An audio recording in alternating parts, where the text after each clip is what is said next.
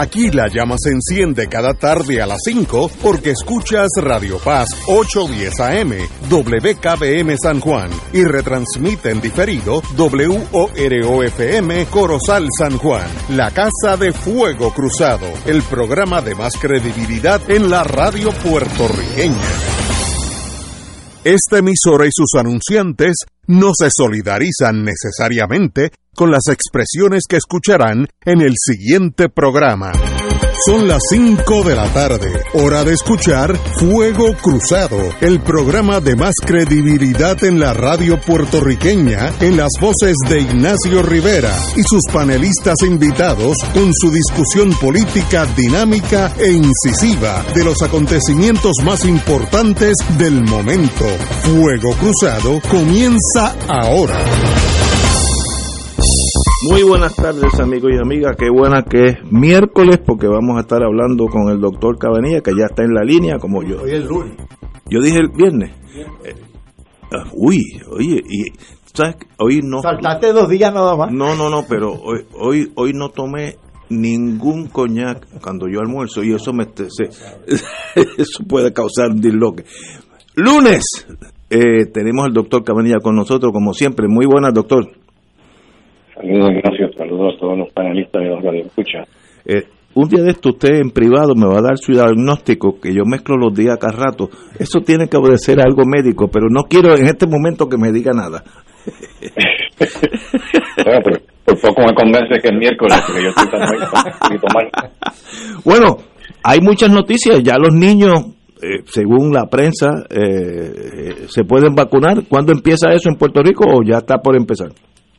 Se supone que esta semana, según nos dijeron la semana pasada, más o menos como mitad de semana, se supone que ya empieza, pero, pero no tengo una cifra, yo no tengo una fecha exacta todavía. Pero estamos próximos a eso. Sí, sí, definitivamente. Y, y otra pregunta, eh, es que usted creo que el domingo o el, o el anterior, y lo he oído después en la prensa, que... Oye, aquí está el, el gerente Corales dándome aquí primeros auxilios. Muchas gracias, comandante. Eh, que uno puede mezclar la Johnson Johnson con la Moderna, la Moderna con la Pfizer, que es como un espagueti, si usted quiere. Puede hacer cualquier combinación o permutación que quiera, pero eh, hay un estudio que es un estudio inmenso, que eran 450 pacientes, algo así, que sugería fuertemente que la mejor combinación era Moderna seguida por Moderna. Y Johnson y Johnson, si la recibiste por primera vez, como la primera vacuna que recibiste fue Johnson y Johnson, te puedes poner cualquiera de las otras pero los resultados con eh, dando la, la segunda dosis eh, de Johnson y Johnson no fueron muy halagadores en términos de la producción de anticuerpos. Eh, pero si, le, si te pones Johnson y Johnson y lo, y lo sigues con Moderna, es mejor eh, que con ninguna otra combinación. Pero hay que tener en mente que la vacuna moderna, cuando se, cuando se da por tercera dosis, o en este caso siguiendo Johnson y Johnson, que sería una segunda dosis, eh, la dosis que, le, que te ponen es la mitad de la dosis. Eh, creo que la dosis de Moderna Es fuerte. es una dosis más alta que la de Pfizer. Entonces parece que tenían temor de que dar una tercera dosis eh, con Moderna eh, podía ser eh, pues, podía producir bastante efectos secundarios y decidieron poner Bajarla. la mitad de la dosis nada más. En el Pero caso, el estudio que se hicieron que demostró que demostró que Moderna era mejor eh, para para pisar la, la primera la primera vacuna eh, fue usando la dosis completa. Así que no estoy seguro si realmente eh, con la mitad de la dosis va a tener los mismos resultados probablemente no que quizás este va, va a resultar ser igual Pfizer que Moderna porque Pfizer la, es la dosis completa la, la tercera dosis y, a, y a los niños es la, la ración completa. No, no, no, no. Es menor. Los niños se les pone una dosis más baja. Ok, muy bien, muy bien. Este, eh, yo, en el caso mío, yo tengo tres Pfizers, uno detrás de otro. ¿Debo hacer algo más o debemos continuar la vida como está? Bueno, hasta ahora pues no se supone que se hagamos nada. pero ya hay rumores de una posible cuarta dosis, pero no, no para todo el mundo, sino para las personas que están inmunocomprometidas, que no han podido montar una buena respuesta inmune. Se está rumorando acerca de una cuarta dosis, pero todo, todos son rumores. Hasta ahora no hay nada eh, definitivo. Bueno, es importante que me mantenga a mí el día. Si hay que ser cuatro, yo amanezco en auxilio mutuo a las tres de la mañana. Así que yo estoy en la línea, priority. bueno, dígame, ¿cómo va la pandemia? Pues la pandemia sigue bien en Puerto Rico, por lo menos. Eh, la tasa de positividad ahora mismo está en 1.98%, eh, por ciento, o sea que de cada 100 pruebas que se hacen para COVID, eh, 1.98 dan positiva. Y entonces eh, eso compara con 2.1% la última vez, la semana pasada. Está más o menos más o menos igual, está un poquito más bajo, probablemente no es significativa la diferencia. Y la incidencia, que es el número de casos de COVID por cada 100.000, es de 9.42, comparado con 8.55 la semana pasada, el viernes, y anterior fue 9.52. O sea que parece que ya ha llegado a una meseta en los últimos días, la incidencia no parece estar bajando más. Y la mortalidad eh, hasta ahora había ido disminuyendo eh, consistentemente, pero parece estar alcanzando una meseta también. Ahora mismo el promedio de número de muertes por día está en 1.3, la semana pasada estaba en 1.4, y parece que se está estabilizando ahí. La meta es llegar a 1.0 o menos. Estamos cerca, pero todavía no parece que vamos eh, dirigidos rápidamente hacia esa cifra ideal. En cuanto a las hospitalizaciones y el uso de unidades de intensivo, también parecemos, parece que hemos llegado a una, a una meseta, eh, que una meseta buena, muy baja, eh, porque hasta el, ya llegamos hasta el punto que menos de 1% de las camas de hospitales en Puerto Rico están ocupadas por pacientes con COVID. Eh, para ser preciso, solo 0.63% de las camas generales están ocupadas por COVID. Llevamos 11 días consecutivos por debajo de 1% que es lo más bajo que hemos estado desde junio 4 del 2021. Así que estamos estamos en una, una cifra eh, ideal. Ahora mismo tenemos 73% de la población que está completamente vacunada y los que son aptos para, para vacunarse, tenemos un 94% que han recibido al menos una dosis y las cifras siguen aumentando, la gente sigue sigue vacunándose. Así que estamos, en ese sentido, pues estamos muy bien. En cuanto al panorama internacional, me llamó mucho la atención un artículo que vi acerca de México. Eh, México sabemos que es uno de los países con la tasa más alta de mortalidad por COVID. Está ahí cerca de Perú. Y voy a citar lo que leí en el artículo. Eh, al igual que los otros gobernantes populistas como Donald Trump y Bolsonaro, el presidente López Obrador, que es el presidente de México, menospreció desde un principio el COVID-19. El 28 de enero del 2020 declaró, nuestro país afortunadamente es de los países más preparados y con menos riesgo por la afectación de este virus. El 31 de enero, tres días después, dijo, se piensa que no es tan dañino, tan fatal este virus llamado como coronavirus. Luego, el 28 de febrero, reiteró, no es, según la información que se tiene, algo terrible, fatal, ni siquiera equivalente a la influenza. El 4 de marzo dijo, miren lo del coronavirus, eso de que no se puede uno abrazar, hay que abrazarse, no pasa nada. y el 16 de marzo el subsecretario Hugo López Gatel dijo que el presidente estaba protegido del virus por una fuerza moral, mientras que el propio López Obrador afirmó el 18 que su honestidad y un amuleto religioso lo protegían. bueno, pues está está blindado. Ese hombre no tiene El escudo protector es como el detente. El escudo protector es la honestidad, es lo que protege el no permitir la corrupción. Detente, enemigo, que el corazón de Jesús está conmigo. Ah, el pues, individuo está fuera de línea. Está al otro lado. Pero a la misma vez, usted, usted me indicó que en Haití, que está cerquita de México, donde no hay vacunación, punto, eh, los casos son bien escasos, así que hay algo genético en estos dos casos. No, definitivamente. Yo creo que sí que hay algo genético en el sentido de que los, negros puros tienden a tener menos eh, COVID y, y menos muertes también. Y como dije hace mucho tiempo atrás en el programa, si hace una tabla, la organiza el país de Sudamérica de acuerdo a la población indígena que tiene, los que tienen la mortalidad más alta son los que tienen más, más indios. Ahí al tope, al tope de la lista está Perú, México y Ecuador. Luego en Colombia, donde hay menos indios, baja drásticamente y Argentina está prácticamente igual que el resto del mundo. Hay, hay, algo genético, a mí no me cabe la menor duda. Excelente. Compañero Martín. Buenas tardes, Fernando. Hola, Chiri.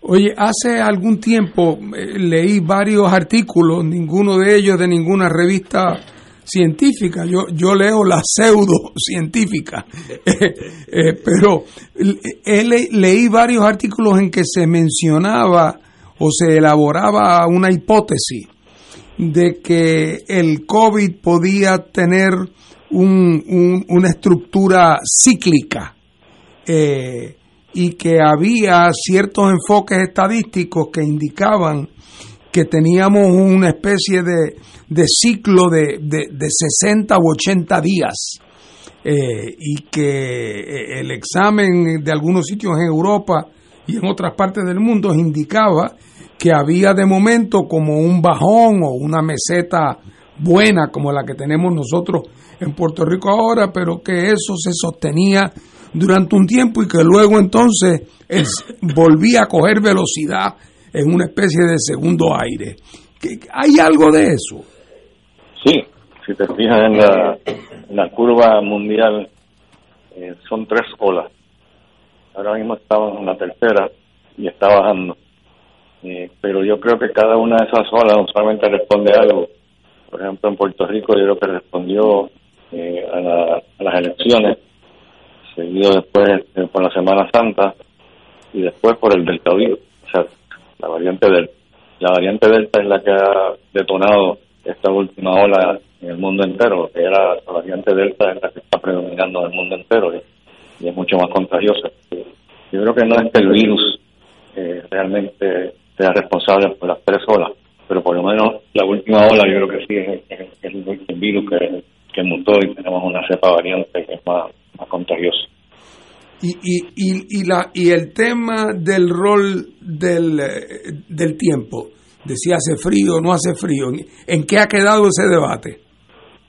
Bueno, yo se pensaba que tenía alguna relación y Trump había dicho que, ya para primavera creo que fue sí, sí. Eh, que iba a desaparecer el virus y no, no, fue el caso. Realmente no parece tener mucha relación con el clima, lo cual es curioso porque por ejemplo, influenza sí tiene que ver con el clima. La influenza actualmente en la época del frío, en invierno, por eso que empezamos a vacunarnos ya en otoño. Y depende del, hemisferio donde esté, ¿no? En el hemisferio norte, pues, para, para ir por diciembre que se pone peor la influenza. Eh, pero en el hemisferio sur, usualmente para junio, es el invierno de ellos. Ahí sí que tiene que ver con el clima, pero no es que el virus eh, se ponga peor eh, durante los meses de frío, es que la gente tiende a congregarse más. A estar más encerrada junto, claro. Sí, exacto, la gente se encierra más por huyéndole al frío. Eh, ¿Por qué con el coronavirus no, no ocurre necesariamente así? Pues no sé, porque, porque lo cierto es que, que desde que comenzó el coronavirus y que, comenzamos a protegernos de usar mascarillas, eh, la influenza ha disminuido drásticamente en Estados Unidos en Puerto Rico también. Es curioso, este, son, son muchos factores, es complicado. Ok, gracias. Doctor. pues mira, quería mencionar también algo de China.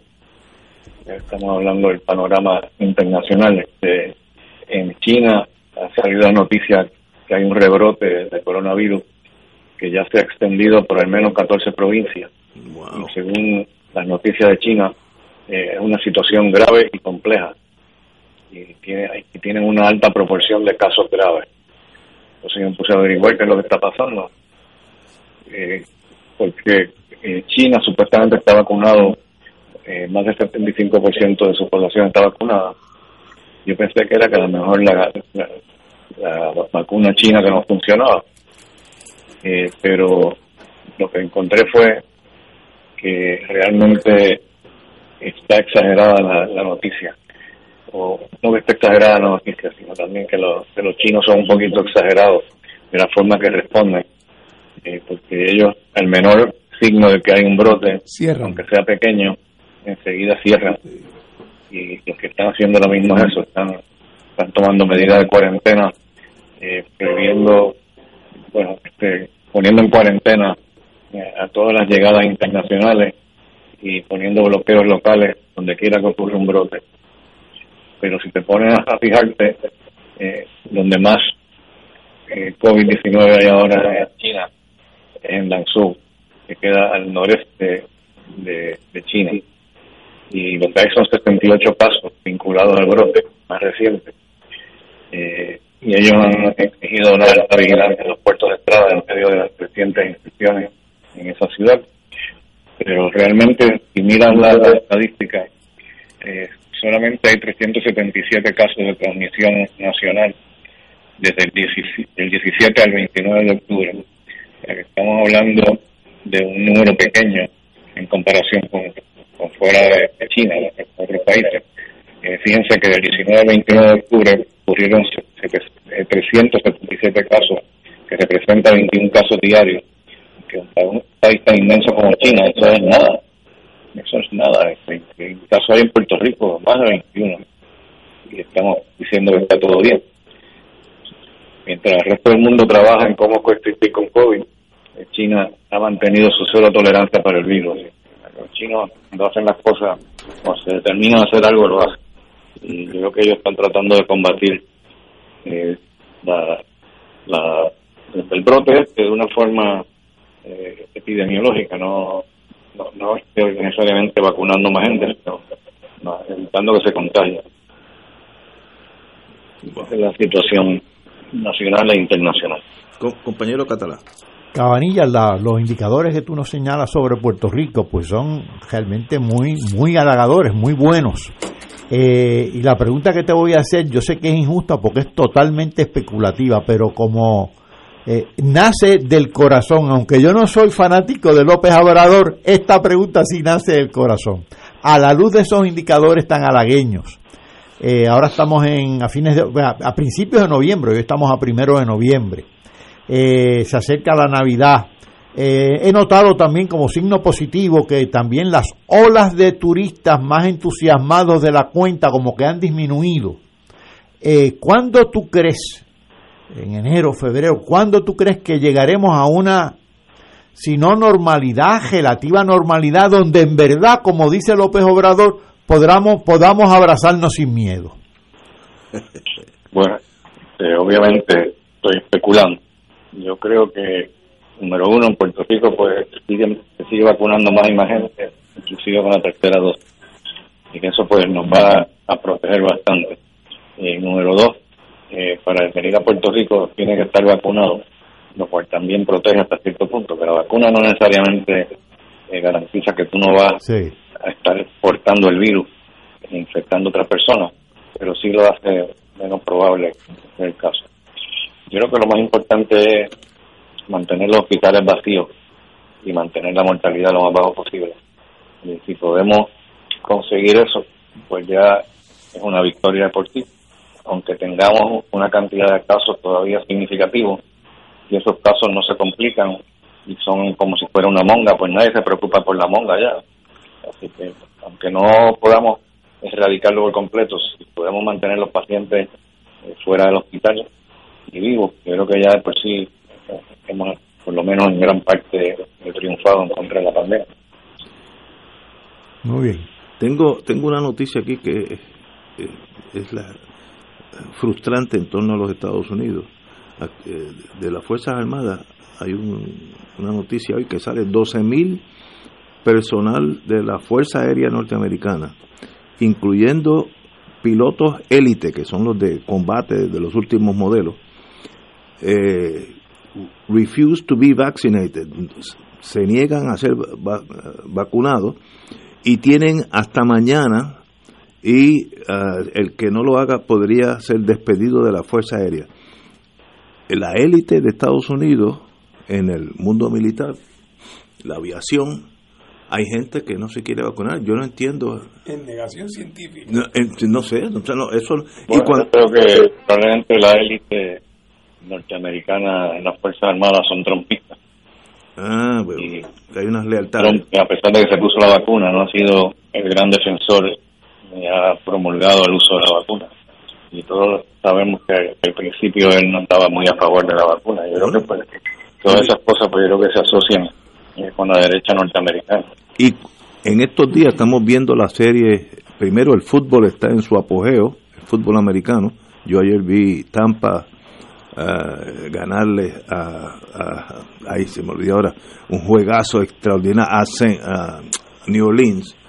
Y vi también el juego de serie mundial, casi nadie, de cada mil personas, dos tienen mascarilla.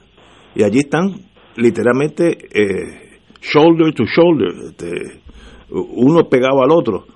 Eso en Estados Unidos parece que es la norma, el no uso de la mascarilla. No, de verdad que para ser eh, incomprensible. No, ¿En Europa el uso de la mascarilla continúa o también tienen esa tendencia? Fíjate, yo no sé cómo está esa situación en Europa, pero Estados Unidos está fuera de control en el sentido de que en algunos sitios, algunos estados como Texas, el gobernador eh, ha amenazado con ponerle multa a la gente que use mascarilla. Lo contrario de de Puerto Rico. que eso es una yo sé que en el oriente antes de las pandemias de estoy hablando hace 40 50 años en el oriente cuando una persona tiene catarro se pone una mascarilla. Eso sí. eso ha sido Japón. siempre. Japón Japón sobre todo.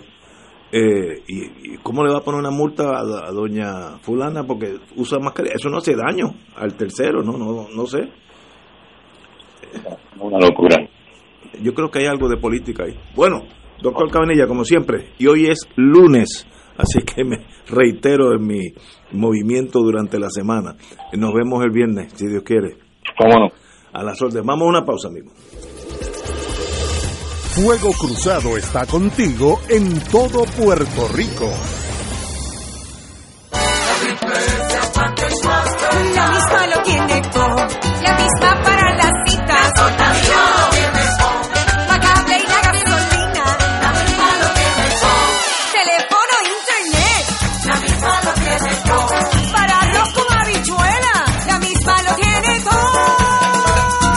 Beneficios varían por cubiertas. Ciertas condiciones de salud para ser elegible. Triple S Advantage es una organización de cuidado coordinado con un contrato con Medicare. La afiliación a Triple S Advantage depende de la renovación de contrato. ¿Tienes cáncer de próstata? Si has recibido terapia y el cáncer continúa avanzando, no pierdas la esperanza. Existen nuevas terapias dirigidas y que estimulan el sistema inmunológico para detener el cáncer de próstata. Llama hoy al 787-407-3333.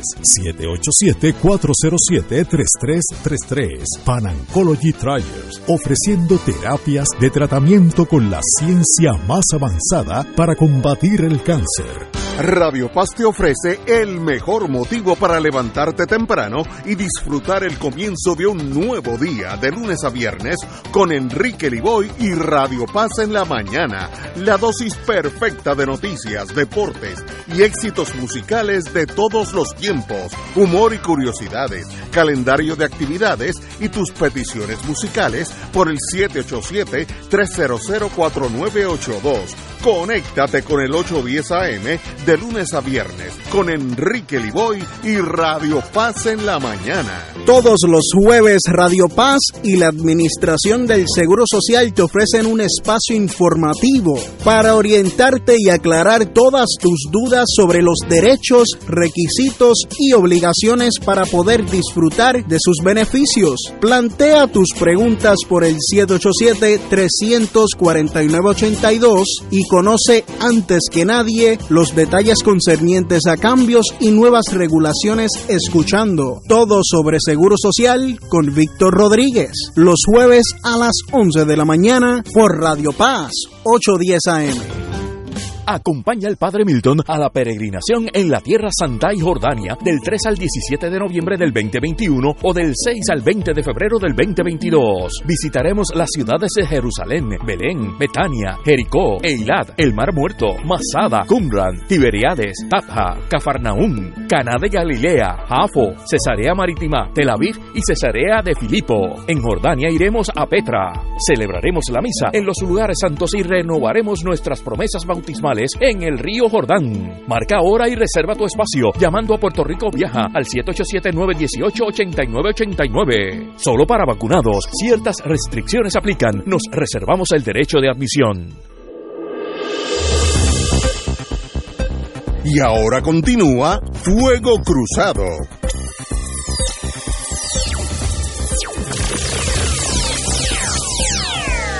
Regresamos amigos y amigas, como tenemos aquí un funcionario de muchas décadas en el PIB, vamos a hablar del PIB en, este momento.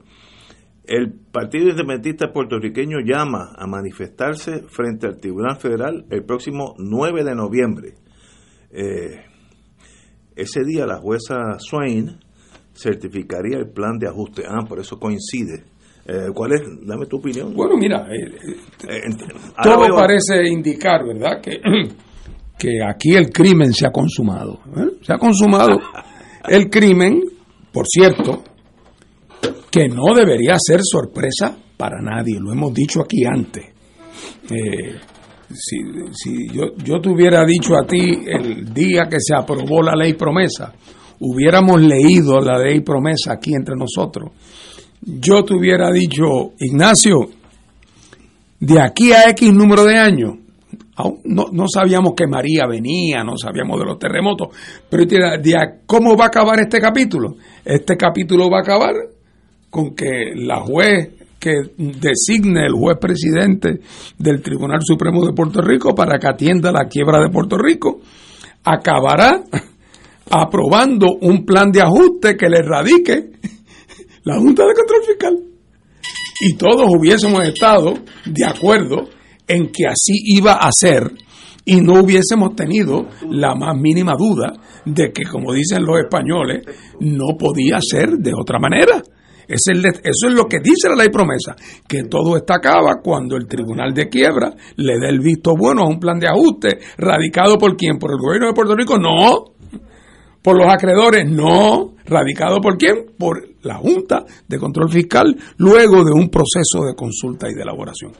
Si a eso le añade que la composición de la Junta de Control Fiscal, su manera de designación, su ideología económica que ha estado, la, la, la tiene puesta en la, en, la, en la camisa, se le ve, eh, está claramente orientada a la protección de los eh, acreedores asegurados más importantes, pues también pudimos haber dicho que de esta quiebra van a salir muy bien los acreedores asegurados, porque son los que crearon el, el muñeco este, lo crearon ellos y lo crearon para este propósito.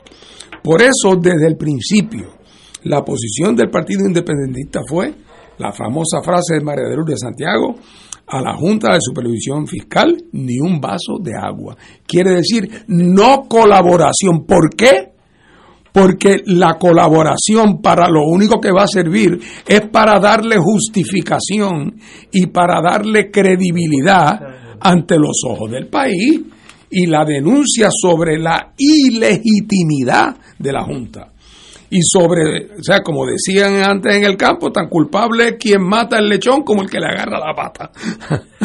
y aquí no, nadie, no se podía jugar el papel eh, de estar apoyando a la Junta o en una relación con la Junta, complaciendo a la Junta o negociando con la Junta, cuando en efecto todos sabemos que la Junta, todos sus pasos a lo que va dirigido, es a lo que en efecto hizo, a una solución privilegiada para los acreedores asegurados y un futuro de enorme incertidumbre eh, para Puerto Rico sin que la Junta representara un paso de avance en el fortalecimiento o en la rehabilitación de la economía de Puerto Rico, cuya, cuya debacle y cuya implosión se debe a otras causas anteriores que hemos discutido aquí muchas veces y que venían desarrollándose hace mucho tiempo.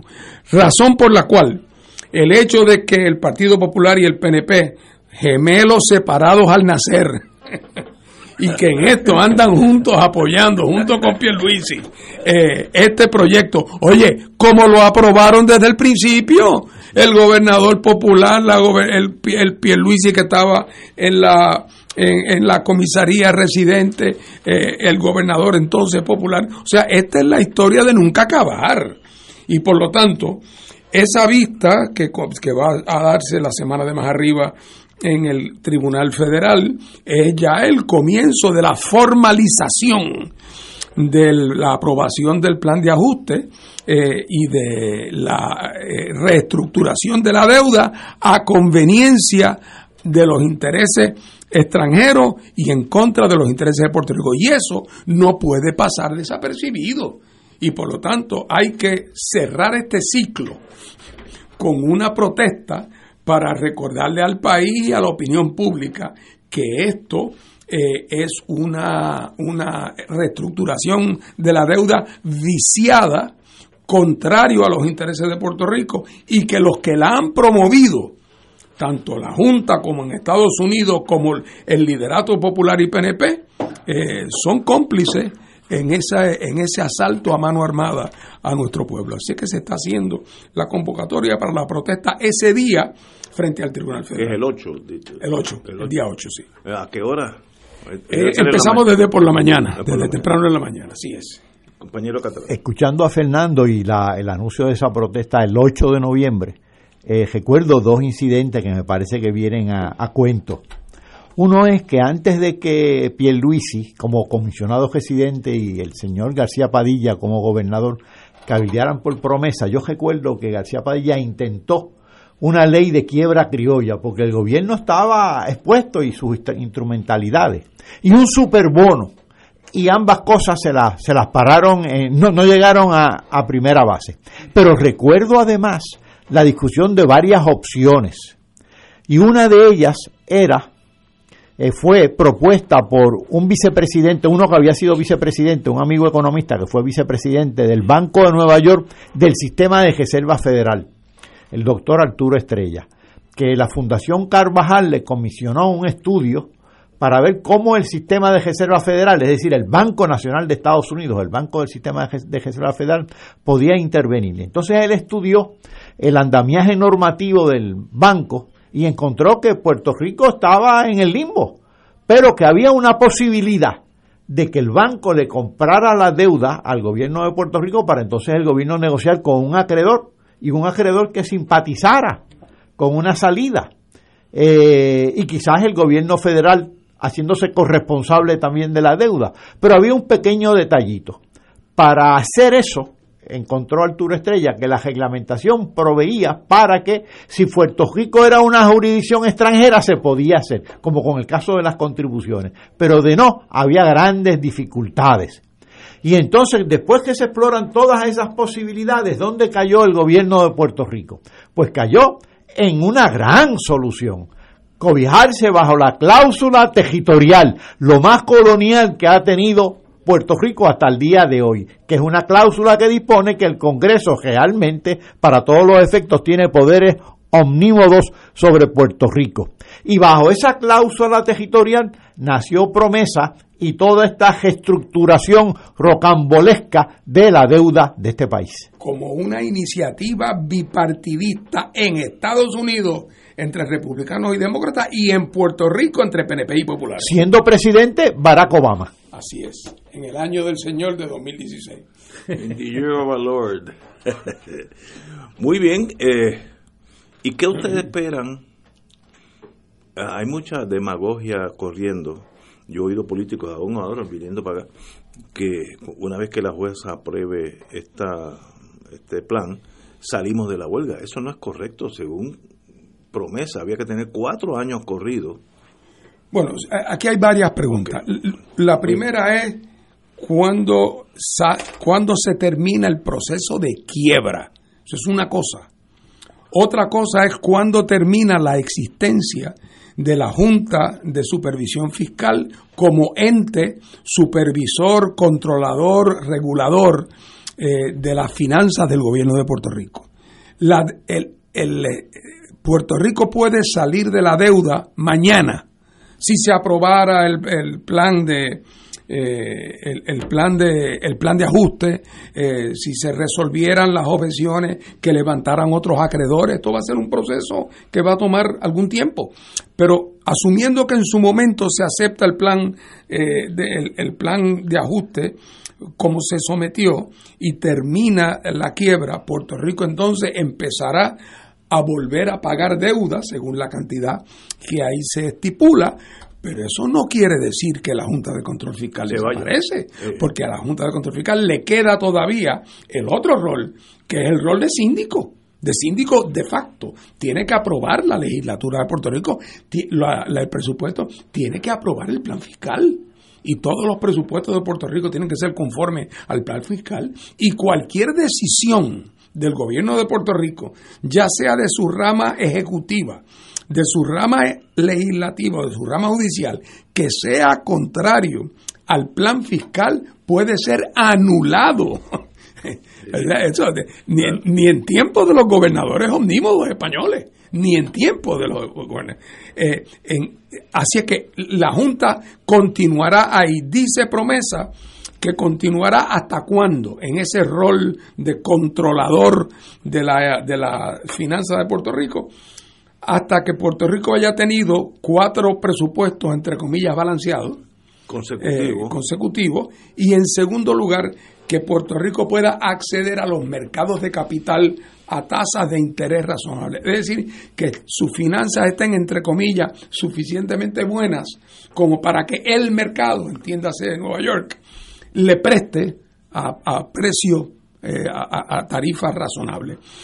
Si se aprueba el plan fiscal, el, el plan de ajuste, eh, y, eh, que y, y se hacen pagos a la deuda en algún momento dentro de este año fiscal, eh, este podría quizás considerarse el primer año de Este presupuesto balanceado. Eh, y entonces habría que esperar, en teoría, tres más. Claro, todo esto es asumiendo dos cosas. Asumiendo, número uno, que en efecto Puerto Rico sale del proceso de quiebra porque todo esto sigue el libreto que fue escrito hace mucho tiempo. Pero lo otro es que presume que no hay cambios por parte del Congreso en la legislación habilitadora. Porque nada impide que el, que el Congreso, para bien, para mal o para regular, eh, el Congreso haga enmiendas o cambios en la ley promesa. Yo no los anticipo, eh, pero eh, el proceso de que Puerto Rico salga de la quiebra, para resumir, que pudiera pasar en el curso de este año fiscal, no significa el final de la Junta, significa el final del proceso de quiebra. Y por cierto, de como los varios cientos de millones de pesos al año que le cuesta al pueblo de Puerto Rico pagarle a los abogados de la Junta que nos representan en la Corte de Quiebra. Eh, así es que- y, lo- y entonces el conteo de los cuatro años, el conteo regresivo, comenzaría a partir de entonces. Oye, Ignacio, pero hay algo triste en este, en este panorama. Hay sus nubes y algunas nubes nacen de los propios planes fiscales de la Junta de Supervisión Fiscal. Los planes fiscales hacen unas proyecciones y anticipan que para la década del 20 en la que estamos iniciando, pues quizás se consigan esos cuatro presupuestos balanceados, entre comillas, a que hace alusión Fernando y anticipan naturalmente cierto crecimiento económico modesto y cierta, cierto aumento de la recaudación, un aumento económico en función, como consecuencia de rebotes provocados por el influjo de fondos federales. Pero en las mismas proyecciones anticipan que para la década del 30 volveremos, es muy posible que volvamos a caer en un precipicio fiscal lo que significa que en Puerto Rico lo que deberíamos tener es una gran discusión y concertación para un buen plan de desarrollo económico, para ampliar la base productiva Y para tener un buen plan de desarrollo económico, creo que va a ser imperativo tocar variables estrictamente políticas. Así es, porque yo quizás también aquí quiero añadir que esto no es el final del tema de la reestructuración de la deuda de Puerto Rico. Esta es la reestructuración de la deuda de Puerto Rico conforme a los intereses de los bancos de Wall Street, que son los que salieron aquí por la puerta ancha. Es la esperanza mía de que ese, este tema de la reestructuración de la deuda de Puerto Rico será revisitado en el futuro próximo, en el momento en que Puerto Rico entre en un proceso político eh, de descolonización, en cuyo caso, en, ese, en esa negociación con los Estados Unidos, una de las primeras cosas que va a estar sobre la mesa es el rol de Estados Unidos como corresponsable de esa deuda, de negociar con el pueblo de Puerto Rico una nueva reestructuración, no a través de ningún tribunal, no a través de un proceso judicial, sino a través de un proceso de negociación política, como pasa cuando las colonias dejan de serlo con las metrópolis, que se sientan y negocian los términos y condiciones de la salida, y una de esas cosas ahí deberá traerse el tema de la, de la reestructuración de nuestra deuda como parte del nuevo comienzo de un Puerto Rico descolonizado. Wow. Eh, en otras palabras, el eje de esta posibilidad de triunfo a largo plazo es revisitar la relación política con Estados Unidos. Tú dices, esa es el- la Sin espina duda, dorsal. Sin duda alguna. Ok. Y y eso pues políticamente es eh, para dos partidos por lo menos algo nocivo, tóxico, porque están pensando en las elecciones, no, no, no en el país, son, son dos cosas diferentes. Porque además el Partido Popular y el PNP, y, lo- y trato de decirlo con alguna objetividad, independientemente de que, de que yo soy su adversario político, pero en términos objetivos, me parece que ya se cae de la mata. Y es bastante claro que la capacidad política del Partido Popular o del PNP como partidos de gobierno de jamaquear el tema de Puerto Rico en Washington para poner en marcha un proceso de descolonización como prioridad número uno, esa vocación no existe. En el Partido Popular por unas razones y en el PNP por otras, aunque no son tan distintas. Es que en el fondo los proyectos políticos de ambos son inviables. Y si son inviables, ¿por qué presumir que van a dar una pelea a muerte para lograr adelantarlo? Cuando saben que en la medida en que intenten adelantarlo, lo que hacen es chocarse contra una pared, como le ha pasado a la iniciativa estadista en este momento. Oye, y como le pasó a la iniciativa del ELA, eh, del ELA mejorado en varias ocasiones en los últimos 20 años. Así es que, por lo tanto, en Puerto Rico va a ser necesario, a mi juicio, tener un gobierno que esté comprometido con esa descolonización como tema número uno de su agenda eh, de su agenda gubernamental. Y eso no lo van a hacer ni los candidatos del Partido Popular ni los del PNP. No, no, de eso, pero eh, ahí sí que pues, no apuesto contigo porque voy a el que apueste con eso es así, esos dos partidos lo que desean es ganar. Yo estuve en estos días en una mesa con alguien del Partido Popular, gente buena, inteligente, buenos amigos, y surgió algo, ah, la cuestión de la marihuana, que es una es un incidente secundario, ahorita lo podemos tocar. Y este señor que conoce el Partido Popular dice, mira, difícil con el Partido Popular. En cuanto un pastor diga, haciendo un chiste, así que lo voy a generar porque estamos entre amigos, en, si un pastor de una iglesia dice que en la Biblia nunca se habló de marihuana, por tanto eso no es posible, el Partido Popular le, le tiene pavor a, a la- a las iglesias. Yo yo no, no, no, no creía que era tan marcado, pero lo está diciendo una persona que ha estado en el, gobierno popular por décadas. Entonces, si, un, si le tienen miedo a un tema como la marihuana, que ya es, digo, en Holanda es hace 40 años que ya es legal, en California, en Nueva York, y no lo pueden tocar aquí, imagínate el tema del estatus. Es imposible que se muevan, no, no, no tienen esa valentía de decir vamos para adelante. Así que yo no creo que por ahí pase gran cosa. Tengo una pregunta para el doctor Catalá. ¿Cuándo regresemos de Fuego Cruzado? Fuego Cruzado está contigo en todo Puerto Rico.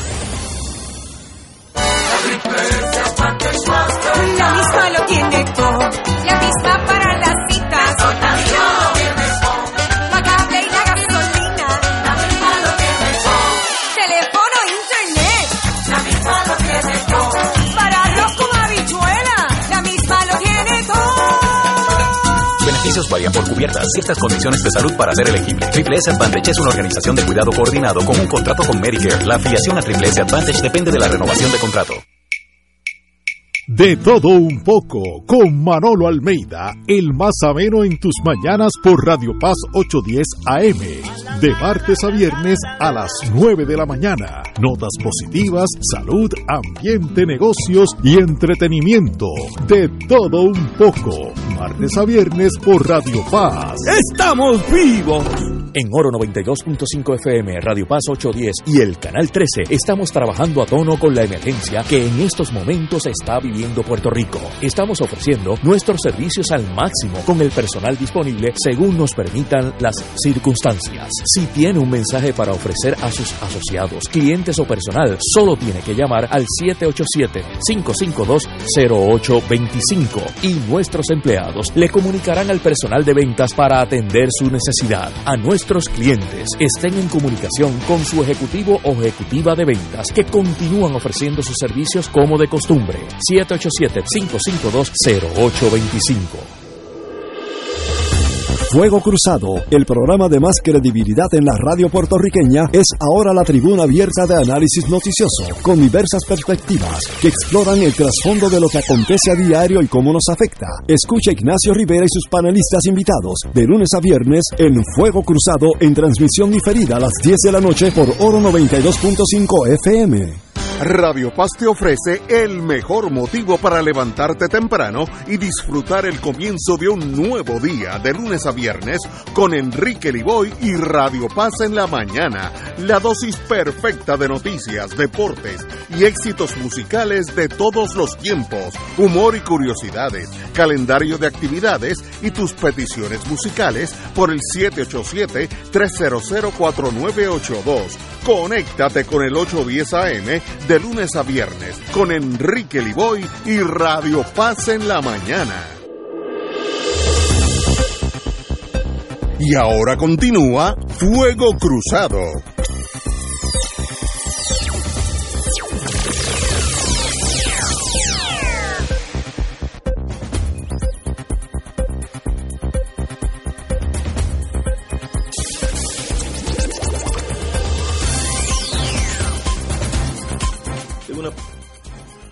Una inquietud, no, sé si es pregunta o no, pero yo admito, empezando la oración, que no conozco, si, si la economía fuera una escalera, yo nunca dado el, el primer escalón, o sea, así que olvídate de llegar al techo, así que el escalón no me montaba en la escalera. Así que con esa premisa voy a hacer la siguiente observación. Cuando yo llegué a Puerto Rico, GE tenía 21 plantas, 11.800 empleados técnicos. En aquellos años había gente que ganaba 48 dólares la hora y había overtime en un montón, que era el doble por la unión. Eh, hoy tiene tres. Westinghouse, que nosotros velábamos a Westinghouse porque éramos competidores, que de paso el abogado siempre fue don eh, Casella, el, ex- el que en paz descanse, el juez, Casella. Westinghouse tenía 12, hoy tiene 0. Di- Digital tenía 5, pero cada una de las de Gi- Digital era como 5 de las nuestras, de, de grande. Hoy tiene 0. Square D, que hacía interruptores de electricidad, no existe. Si tú le quitas a un país su fuerza productiva, no importa cómo tú arregles los, los muebles dentro de esa casa, tú vas a tener una crisis económica perpetua. No, no hay, pa- para mí no hay solución. Tú tienes que encontrar algo, un plan económico, el que sea. Yo recibo un magazincito de, los que fuimos fiscales, de esas cosas.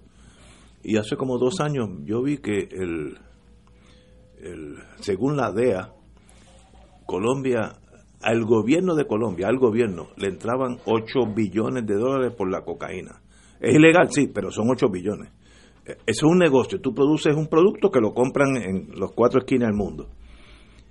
¿Qué vamos a hacer nosotros para llen- llenar ese vacío donde hemos perdido, según los industriales, la Asociación de Industriales, hemos perdido casi 170 mil trabajos de manufactura diestro. Yo no veo solución alguna a la ecuación económica, ninguna. No digo, a menos que Estados Unidos nos mande todos los años 10 billones de dólares, sin falta, aunque no venga una tormenta. O a menos que hagamos lo que estaba señalando Fernando, porque mira qué pasa. Pa- pa- ¿Cuál ha sido la apuesta de Puerto Rico? La apuesta de Puerto Rico se llama Estados Unidos. bueno. Oye, ¿qué pasó con las fábricas del 50 y del 60? Que cuando era el mercado estaba orientado exclusivamente a Estados Unidos. Esas fábricas se establecían aquí y nosotros exportábamos a Estados Unidos. Que cuando se abrió ese mercado y encontraron otros lugares para establecer esas fábricas, sobre todo en Asia, pues se fueron de aquí. Entonces vino la 936, una sección, una sección de un código que nosotros no controlamos. Del monocultivo azucarero pasamos al monoindustrialismo y se establecieron aquí las farmacéuticas, sobre todo en la década del 70, del Sí, 80. por ahí, ahí, ahí. A partir del 76 está la 936. Pero mira qué cosa más paradójica. En el 70, el ingreso per cápita de Puerto Rico estaba más cerca de el de Estados Unidos que en el 80, en el 90, en el 2000 y que ahora. Paradójico, ¿verdad? Hemos echado para atrás. hemos echado para atrás. Aún estando esas fábricas que tú dices. ¿Por qué? Porque esas fábricas formaban un enclave exitoso para ellas. Proveían empleo a buenos salarios, pero no, no tantísimo. No tantísimo. Bien. El desempleo siempre fue alto aquí y la tasa de participación laboral no pasaba del 40%. Esas empresas eran de Estados Unidos, exportaban a Estados Unidos. Falta de diversificación. Aquí cualquier pequeño tiene como 3, 4, 5 mercados principales, nosotros uno. Esa falta de diversificación, ahí está nuestra debilidad. No es que prescindamos del mercado de Estados Unidos, por favor. Siempre, siempre, todo el mundo quiere penetrar ese mercado. Pero esa falta de diversificación ha sido fatal. En el 70, de esto hace 50 años, los fondos federales equivalían al 7% del ingreso nacional bruto. En el 80, 10 años después, al 25%. Y hoy día al 25%, excepto cuando hay emergencias que llegan hasta el 40% del ingreso nacional bruto. ¿Y qué pasa? Que en el 1970 estábamos mejor o peor que ahora. Mejor, mira la paradoja. Es que la dependencia no nos saca, no, no, no nos lanza al desarrollo. Tenemos que superar la dependencia. La, de- la, la- la ayuda efectiva es la que se hace innecesaria y aquí se ha hecho adictiva. ¿Qué hacen el PNP y el Partido Popular? Solamente tienen una política en la actualidad, sobre todo el PNP Buscar fondos. acceder a fondos federales. Oh. No tienen una política de desarrollo. ¿Por qué? Porque cada vez que tienen una política de desarrollo, chocan con una pared. Ejemplo, cuando postulaban el superpuerto, el puerto de transbordo, que iba a tener unas empresas de valor añadido en su periferia, ¿qué pasó? Le hicieron un estudio de viabilidad, se lo hizo un norteamericano, Ernest Frankel, Frankel. y señaló, Ave María, esto es viable, es buena idea, pero hay dos dificultades. El sistema aduanero de Estados Unidos y las leyes de cabotaje. Y por ese hoyo negro se fue el puerto de transbordo. Los proyectos agrícolas de arroz, de alimentos para diversificar la agricultura. Es más, lo dijo Tocqueville en el 46, cuando, en el 53 lo dice, cuando le liquidan la corporación agrícola. Dice, bueno, es que para tú desarrollar unas empresas agrícolas en Puerto Rico, que va a ser difícil, hay que inicialmente tener algún mecanismo de protección. Y recuerdo que lo dice en estas palabras textuales en la tierra azotada. Y para protegerse del continente en Puerto Rico es difícil. Pues cada vez que hay un proyecto de desarrollo, chocan con esa realidad. Por eso es que primero ese proyecto de desarrollo tiene que ser discutido con Estados Unidos en un proceso de transición hacia la adquisición de poderes en Puerto Rico, de mecanismos que nos permitan desarrollar. Cuando eh, Fernando habla de la descolonización, no es porque la descolonización sea un fin en sí mismo, que en parte lo es también porque es una cuestión de dignidad, sino que también que provee los instrumentos para desarrollar un país. Ahora, si tú lo que quieres es un gueto dependiente, pues fácil, ya lo, ya, ya, ya, ya lo tenemos. Ya estamos en camino. Ya lo tenemos. Ya estamos en camino. Exacto. Pero el problema con la dependencia es que eso no es un contrato que se reproduce todos los años. Yo creo que fue Martín el que dijo hace un montón de tiempo. ¿verdad? Y si tenemos la desgracia que en Puerto Rico no viene ni una tormentita, ni una, ni una, ni una lluvia dura, ni un terremoto, y, y FEMA no tiene que mandar dinero, pues sería que una hecatombe. No, y el problema de la dependencia es que acaba con un país y Puerto Rico termina siendo meramente un punto geográfico en el Caribe, no un país y una nación como efectivamente es. Pero estamos de acuerdo que Puerto Rico tiene que buscar un plan económico que ahora no existe. No existe. ¿Cuál es la meta? Yo me acuerdo cuando estaba en el mundo de inteligencia, eh, la, la agencia cogía el Five-Year Plan de Mao Zedong, lo di- digería, pero y se lo consultaba con los economistas de Harvard y de Yale y de California. Y ¿Y mira, sabes qué? llegaron. Eh, Ignacio, mira la paradoja. A las ventajas comparativas que tenemos, los gobiernos de Puerto Rico le dan la espalda. Por ejemplo, Puerto Rico todavía tiene unas estaciones experimentales agrícolas, el Sí. Colegio de Mayagüez. Tenemos posibilidades. Puerto Rico está en una de las en una de las zonas de, de comerciales marítimas más importantes del mundo. Por el pasaje de la Mona, el canal de Panamá. Le damos la espalda. Es decir, es como si los puertorriqueños supiéramos bailar, pero no supiéramos nadar. Le estamos, eh, tenemos una buena universidad, la estamos matando. Para empezar, le estamos escamoteando el presupuesto. A las ventajas comparativas potenciales que tenemos para hacer realidad ese proyecto de desarrollo económico, con los mecanismos y los poderes políticos de rigor, le damos la espalda. Esa es nuestra gran tragedia. Y como esa relación Puerto Rico-Estados Unidos no la veo cambiando, por lo menos en la vida de nosotros, eh, 10, 15, 20 años a todo gender, eh, pues soluciones fáciles no hay, no existen. Estamos estancados en esta este pantano. eh, de- Bueno, o, o- o sea, depende de, de, de- de- de cómo de mucho acerques el acerques el zoom de la cámara, ¿verdad? Eh, eh, sabemos por dónde, si la cosa, si no hay cambio de rumbo en lo económico, seguimos igual. vamos camino. Pues, Pero, pero, pero si es que se ha visto en Estados Unidos. Hay sitios en Estados Unidos donde siendo est- estados y estando dentro de eh, económicamente se convirtieron en bolsones de, de dependencia y de acumulación de pobreza. Y allí están todavía. Apalacho. Apalache, está el South Bronx. Mire lo que le pasó a Detroit. No fue por falta de fondos federales, ni por falta de haber tenido, tuvo una gran base industrial en su momento. Sin embargo, pues, quedó atrás. Es como, que el, el- el- el- el bypass de la carretera le pasó por al lado y ahí quedó eso varado. ¿Y de qué viven? Viven básicamente de las transferencias de los fondos. Eh, y las fuerzas vivas se han ido apagando. Bueno, en Puerto Rico es mucho más fácil que eso pase por la desconexión física. Porque en Detroit tú cruzas el río Y y estás en algunos de los condados más ricos de Michigan y de Estados Unidos. Eh, porque Detroit se convirtió en una colección de sus propios fracasos. Eh, y todo el que se quería salvar, entre comillas, se mudó, el que podía, se mudó afuera y quedó aquello como un refugio para los más pobres, los que habían quedado atrás en la carrera por la vida. En Puerto Rico, como está- somos una isla, eh, eh, quiere decir, por lo tanto, que eh, ese aislamiento que eso produce agrava el problema de la dependencia. Entonces, ¿por qué, al- por qué con las condiciones existentes hoy? Yo no sé si tú has estado en Hawái, tú que has visto. Sí, sí, bueno, sí. eh, si, si fuiste a pasear en Hawái, te pregunto, ¿viste alguna fábrica?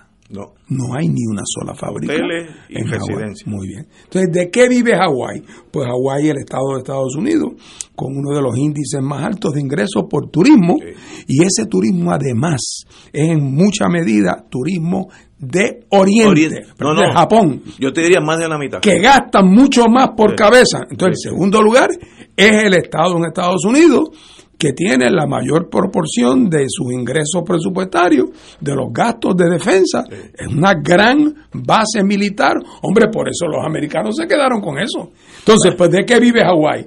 Vive de la defensa, vive del turismo y tiene además una densidad poblacional relativamente baja. Bueno, pero a algún americano se le ocurriría hacer una fábrica de, de, de pasta de dientes en Hawái. ¿Para qué? No es si hay una en California que produce Exacto. 200 millones de pastas de dientes al día, chicos. Y no, y no tiene que mandarla por barco a ningún sitio. Así es que, Así que- así es que por lo tanto, Hawái no va dentro de la división de trabajo de la economía norteamericana. Hawái nunca va a ser un centro industrial dentro de la economía norteamericana. ¿Mm? En el caso de Puerto Rico, fuimos un centro de manufactura porque concurrieron unas circunstancias muy particulares de la posguerra. Salarios más bajos relativos a Estados Unidos, mercado libre con Estados Unidos, exceso de capital y exención contributiva. Eso creó que valía la pena hacer la planta de pasta de dientes en Puerto Rico para venderla en Alabama. Pero cuando esas circunstancias que nos dieron ese atractivo dejaron de existir, porque se firmó el tratado con México y con Canadá y porque el, libre comercio y porque los aranceles en todo el mundo empezaron a bajar, porque los salarios empezaron a subir necesariamente, como tenía que pasar en Puerto Rico, donde el resto del mundo se fue levantando de la Segunda Guerra Mundial y ya la inversión americana se esparció por todo el mundo. Pues entonces dentro de la división de trabajo de la economía norteamericana ya no hacía ningún sentido montar una fábrica en Puerto Rico para hacer camisetas. Eh, Entonces, por lo tanto, ahí nosotros que momentáneamente se le dio respiración artificial con el tema de las 936, con las petroquímicas, pero llega el momento en que es, es respiración artificial. Tienes que reorientarla, y reorientarla mientras estés en las condiciones coloniales. No vas a poder reorientarla nunca. Estás condenado a hacerle South Bronx tropical. Estás condenado.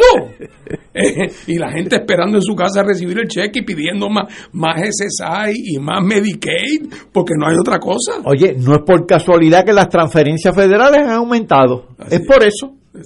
No es por nada particular. Pero part- tenemos que ir a una pausa, pero partiendo de esa premisa, si no pasa algo más, esto será un gueto Ah, por gigantesco. eso, no, por Una eso yo. cosa por- espantosa. Ah, no, bueno, por eso para mí, desde el punto de vista político, yo por eso creo que el proyecto que, puede, para- que- al cual Puerto Rico debe aspirar es al de su independencia. Creo que ahí es donde están los instrumentos y las herramientas que nos van a permitir cambiar el rumbo. De que eso es muy difícil, claro que lo es, porque aquí la gente se divide en dos grandes grupos, los asustados y los muertos del miedo. Esos son los dos grandes grupos Sí. aquí en Puerto Rico. Si tú crees en la, en la culminación del y con pues, razón y porque ese es el efecto político de la dependencia es el síndrome de la mujer abusada bueno el marido la golpea pero y, y si se va por su cuenta de qué vive ¿Ah? así es que Vamos a una pausa, amigos, hay. y regresamos con Fuego Cruzado. Fuego Cruzado está contigo en todo Puerto Rico. Aquí la llama se enciende cada tarde a las 5 porque escuchas Radio Paz 810 AM, WKBM San Juan y retransmite en diferido WOROFM Corozal San Juan, la Casa de Fuego Cruzado, el programa de más credibilidad en la radio puertorriqueña.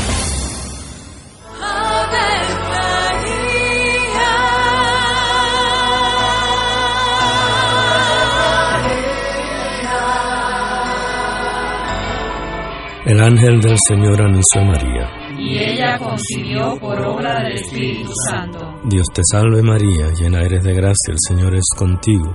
Bendita tú eres entre todas las mujeres, y bendito es el fruto de tu vientre Jesús. Santa María, Madre de Dios, ruega por nosotros pecadores, ahora y en la hora de nuestra muerte. Amén. He aquí la esclava del Señor. hágase en mí según tu palabra. Dios te salve María, llena eres de gracia, el Señor es contigo. Bendita tú eres entre todas las mujeres y bendito es el fruto de tu vientre Jesús. Santa María, Madre de Dios, ruega por nosotros pecadores, ahora y en la hora de nuestra muerte. Amén. Y el Verbo se hizo carne. Y habitó entre nosotros. Dios te salve María, llena eres de gracia, el Señor es contigo. Bendita tú eres entre todas las mujeres, y bendito es el fruto de tu vientre Jesús. Santa María, Madre de Dios, ruega por nosotros pecadores, ahora y en la hora de nuestra muerte. Amén. Ruega por nosotros, Santa Madre de Dios. Para que seamos dignos de alcanzar las promesas de nuestro Señor Jesucristo. Oremos. Derrama, Señor, tu gracia sobre nosotros, que por el anuncio del ángel hemos conocido la encarnación de tu Hijo, para que lleguemos por su pasión y su cruz a la gloria de la resurrección, por Jesucristo nuestro Señor. Amén. Gloria al Padre, al Hijo y al Espíritu Santo. Como era un principio, ahora y siempre, por los siglos de los siglos. Amén. Despierta con la gracia de Dios iluminando el sendero y responde al llamado de congregarnos en su nombre cuando el sol despunta en el Santuario Nacional de Nuestra Señora, Madre de la Divina Providencia, tempranito en la mañana, el sábado 6 de noviembre, 5 y 30 de la madrugada para otra misa de madrugadores, la celebración eucarística que se ha convertido en tradición y fuente de bendiciones para la familia católica. Por motivo de la pandemia, se practicará el distanciamiento físico recomendado y el uso obligatorio de mascarillas. Se llevarán a cabo confesiones previo a la Santa Misa. Participa en este encuentro mensual y comienza el fin de semana en paz y renovado, asistiendo o escuchando la transmisión en directo. Misa de madrugadores por Radio Paz 810 AM o Radio Paz 810.com y Oro 92.5 o Radio Oro FM.com. Info santuario de la providencia.org 787-646-9448. Y ahora continúa Fuego Cruzado.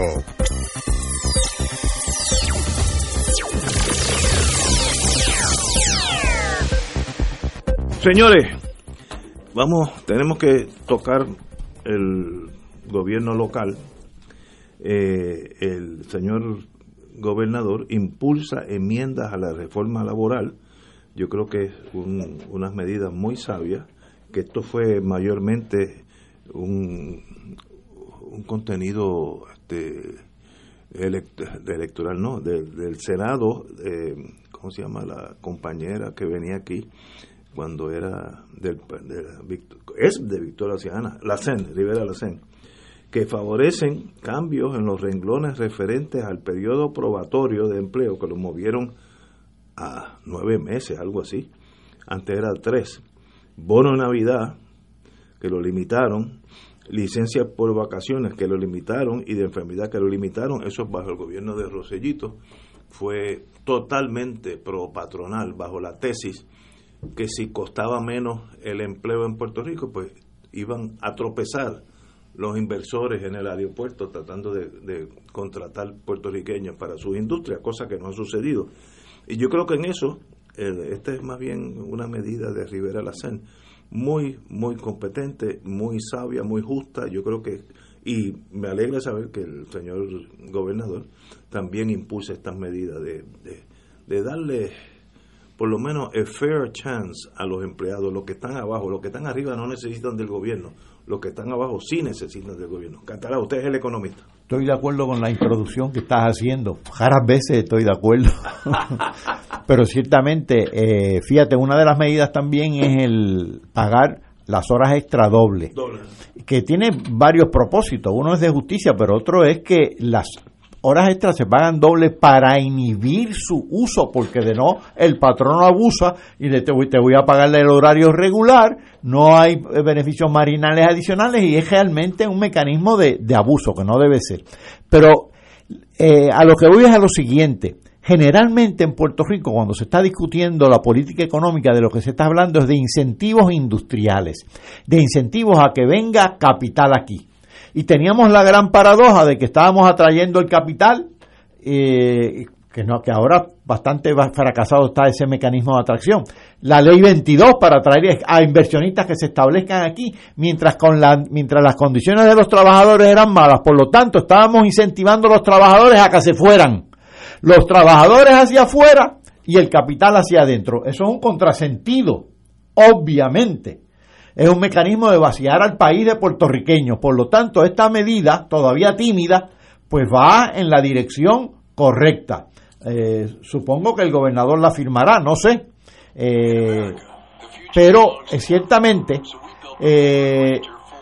los privilegios contributivos extraordinarios de que goza el capital aquí, los privilegios extraordinarios eh, de que gozan los que están cobijados por la ley 22, que son no millonarios, muchos de ellos son billonarios. Pues por fin veo unas medidas que favorecen a los trabajadores y que hacen más atractivas trabajar en Puerto Rico, porque se están yendo, se están yendo porque las condiciones laborales aquí no son adecuadas, se están yendo porque no consiguen trabajo. Mira, hoy yo fui a un supermercado y aquí tengo el recibo del supermercado. Al final del recibo del supermercado, primera vez que lo veo, solicitando empleados. Y el otro día mencioné aquí unas bolsas de un de un negocio de comida rápida, de esos que venden hamburgers, donde decían los hamburgers no se hacen solos, estamos solicitando empleo. En la, en la misma bolsa donde te dan Qué hamburgers. bueno, pues. Pues, ¿qué dramatiza eso? Que la gente se estaba yendo, estaba abandonando el mercado laboral. Esto está orientado a hacer el mercado laboral formal más atractivo, porque de no se va a refugiar en la economía informal o en la inmigración. Compañero Martín. Sí, bueno, yo esta iniciativa eh, no solamente es de Movimiento de Victoria Ciudadana, hay mucha gente en Puerto Rico, el Sí, PIB sí. también, eh, convencidos de que esa reforma, ya- la mal llamada reforma laboral del gobierno anterior, realmente eh, fue una reforma muy antiobrera y, y- y estaban comprometidos muchos candidatos en impulsar la modificación o incluso derogación de la, de la, de la mal llamada reforma laboral eh, para hacer una que realmente reflejara los intereses no de los patronos, sino, sino de los trabajadores. Así es que eh, eh, era muy abusiva la mal llamada reforma laboral y ahora el país se va dando cuenta que de poco logra el patrono asegurarse un marco jurídico que le permite estar en una posición de fuerza enorme sobre el empleado. Si el empleado de momento dice, pues en esas condiciones no trabajo eh, y, y voy a la economía informal o me voy del país. Así es que eh, es inevitable que un, buen régimen de derecho laboral proteja los derechos de los trabajadores, los estimule, fortalezca el sector, eh, porque después de todo, a la larga, eh, es la única manera en que se les va a hacer justicia a los empleados.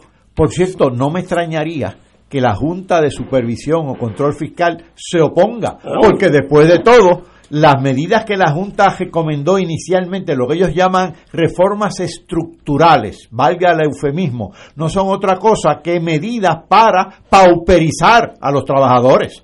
Hubo un momento, Paco, en que incluso llegaron a decir algunos de ellos que no favorecían que hubiera salario mínimo. en Puerto Correcto. Rico. Eh, eh, Así, eh. o sea, No, pero esta gente son medievales. no, ellos, ellos se conforman con eh, mediados del siglo XIX. Ah, pues. Ellos creen que eso, eso fue Con un buen- basta, con eso eso fue basta. un buen momento. Bueno, pues vamos a hablar de la otra parte del señor gobernador, porque yo los tres estamos a favor de que esta legislación siga corriendo y, y- y yo espero que, que sea se corrija, porque no eh, fue que eh, los años Rosellito fueron antilaborales, anti, an- antiderechos laborales, una cosa inconse- pero bajo la teoría de que si le pagas menos van van a trabajar más. Bueno, anyway, ya, ya eso es, qué bueno que es historia. Así que estamos todos con esa parte, esa parte a favor de esa legislación. Ahora vamos, que si noso- el próximo carro que yo voy a adquirir va a ser un Lamborghini Testarossa. Vale unos 300, 380 mil dólares, pero ahora va a haber una, unos acomodos que tal vez me lo den sencillamente por 300 mil nada más. El señor gobernador, en algo, un acto que para mí es ilógico, yo hubiera hecho a la inversa, ahorita me voy a explicar, indicó que Puerto Rico está lleno de carros viejos en las carreteras, que eso afecta el turismo. Cuidado si esa, esa teoría es correcta, no, no, no sé. Porque en Cuba los carros son de los 50 y los 60 y hay 10 veces el turismo que hay aquí. Así que cuidado con los... Por no decir que esos carros viejos son el atractivo turístico. Eh, o puede ser hasta atractivo turístico. Eh, por tanto, es algo que no, no, no encaja con la realidad que uno vive y que iba a buscar legislación para que los carros de, de hondo calado, como si fuera un bote, paguen menos contribuciones para que entonces se vendan más y Puerto Rico se embellezca en las carreteras. Eh, yo hubiera hecho lo opuesto. Eh, de, más está decir, yo he oído a todo el mundo en la radio hoy, desde com- comentaristas, economistas, todo el mundo dice que es un- una locura. Eh, yo hubiera hecho lo opuesto, bajar los, los impuestos aún más a los carritos más baratos y ahí se gana el pueblo el pueblo de Puerto Rico entero estaría con usted y no dar la apariencia que usted gobierna para aquellos que le sobre el dinero y yo estoy seguro que esa no fue la intención pero ese es el resultado. Eso no fue una medida ni política y, y sencillamente de poca justicia social. Compañero Martín. Bueno, ah, si ustedes supieran que, aunque me reí un poquito cuando leí el, después me quedé preocupado. Me quedé preocupado porque el, el- la, medi- el- la propuesta, que en efecto es la siguiente, en Puerto Rico lo- eh, los carros pagan un arbitrio, que es una contribución especial, y esa contribución eh, eh, de, lo- de lo- de los automóviles en Puerto Rico es, como dicen los abogados, ad valorem. Si el carro vale 15 mil pesos, pues entonces el por ciento de, esa, de, ese, de ese precio eh, X es el arbitrio. Eh, si el carro es un carro que vale 30 mil pesos, el por ciento sube. Si el carro vale más de 50 mil pesos, el, pro- el, el promedio, el, el arbitrio sube ya no solamente en términos objetivos, sino el por ciento. Y está basado en el viejo principio como si fuera el income tax, la contribución sobre ingreso. A mayor capacidad de pago, representada por la disposición a comprarse un carro de 50 mil pesos en vez de un carro de 20, pues entonces lo tratas como una, como una cosa de lujo y por lo tanto le impones un tributo especial. Eh, esa es una lógica impepinable, a mi juicio. Eh, y por lo tanto, si de verdad en Puerto Rico el problema es que hay demasiados automóviles destartalados, como decía, eh, decía Pierluisi, si ese fuera el problema, oye, eso no lo vas a resolver abaratando comprar un Jaguar. Porque el que tiene un carrito destartalado, un Mitsubishi del 2002, la razón por la cual no se compra uno nuevo no es porque el Jaguar está muy caro, es porque el Mitsubishi nuevo le está muy caro. Así que por lo tanto, como dice Ignacio, en todo caso, si se fuera a hablar de reducción de arbitrios de vehículos de motor, si ese fuera el planteamiento, en todo caso la reducción tendría que ser aquellos que son necesarios, porque desgraciadamente en un país donde cada vez hay menos transporte público. Antes había guaguas para todos lados. Antes había carros públicos para Ya todos no sitios. a Mayagüez te ibas en la línea. Sí. Hoy día, realmente, eh, cada día es imprescindible. Además que la gente tendía, en otra sociología, a vivir más cerca de los trabajos. También Hoy día, pues, es notorio, ¿verdad? El que trabaja en San Juan y vive en Junco, eh, el que- y, y lleva el nene a la escuela por la mañana, tiene que ir a Cagua, entonces es un lío. Bueno, pues por lo tanto, el vehículo es hoy en Puerto Rico, para la inmensa mayoría de la gente, una necesidad. Eh, una necesidad como cualquiera otra, como tener, como tener un celular, por ejemplo, que, que no es ningún lujo, es, es una necesidad. Eh, y entonces, la idea de que de, de- que hagamos los, los vehículos inasequibles, pues claro que no puede ser. Eh, pero en todo caso, cuando se trata de lujo y un Aston Martin o un Lamborghini o, es, o el Jaguar, claramente es un lujo.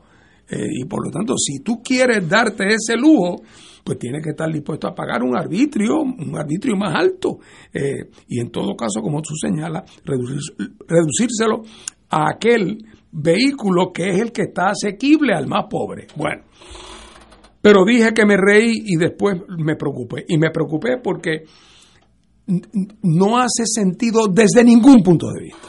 Primero, no hace sentido desde el punto de vista de simpatía o empatía humana. Es que no hace sentido.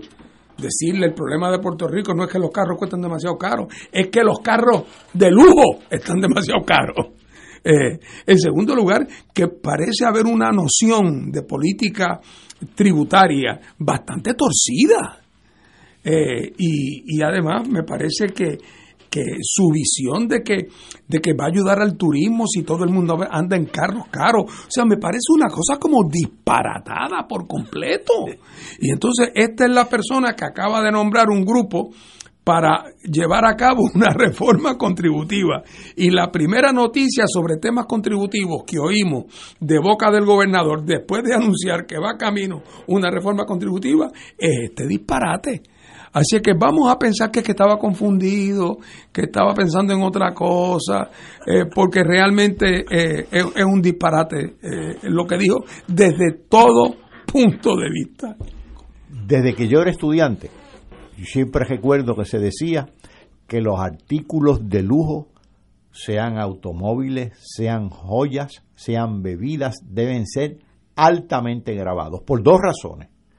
Una, porque vas a garantizar una recaudación si efectivamente hay gente que compra eso. Y dos, porque es un impuesto progresivo, es decir, afecta más al que más dinero tiene que el que está dispuesto a hacer esos gastos. Los impuestos deben ser bajos para lo bueno, bonito y barato, que era lo que tú estabas diciendo. Ahora, lo más preocupante es el anuncio de la reforma contributiva de una persona que está pensando así. Aquí en Puerto Rico, desde hace décadas se están haciendo pseudo reformas contributivas, que no son reformas integrales. Para empezar, nunca son integrales porque nunca tocan todos los tipos contributivos ni a todos los contribuyentes. Dejan intonsos, como a las barbas del CID, al gran capital, a las grandes corporaciones. Y además, tienden a reducir las contribuciones de manera generalizada y a hacer el sistema, la estructura contributiva, aún más regresiva de lo que está que terminan pagando relativamente más los que menos tienen. Y el gobierno en, el balance neto termina recaudando menos. Oye, y ante las insuficiencias fiscales que hemos tenido, vamos a estar proponiendo reformas o pseudo reformas contributivas donde el balance neto sea menos recaudación y en consecuencia más insuficiencia fiscal y en consecuencia más pobreza en los servicios públicos.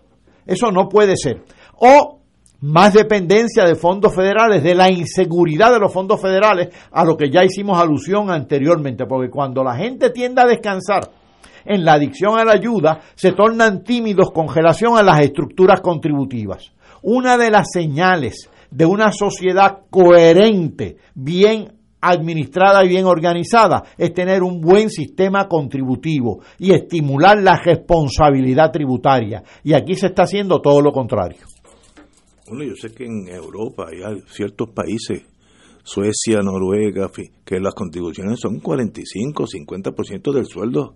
Ahora, a cambio de eso te da todo, ¿no? Las mejores escuelas, las mejores carreteras, eh, ¿sabes? Ah, no, y le dice a la empresa, mira, tú vas a pagar contribuciones, ahora tienes que montar una guardería infantil. Vas a tener un beneficio si montas una guardería infantil. Te va a bajar el ausentismo de los trabajadores. Pero con lo que tú me pagas en contribuciones, yo te voy a subsidiar la guardería infantil.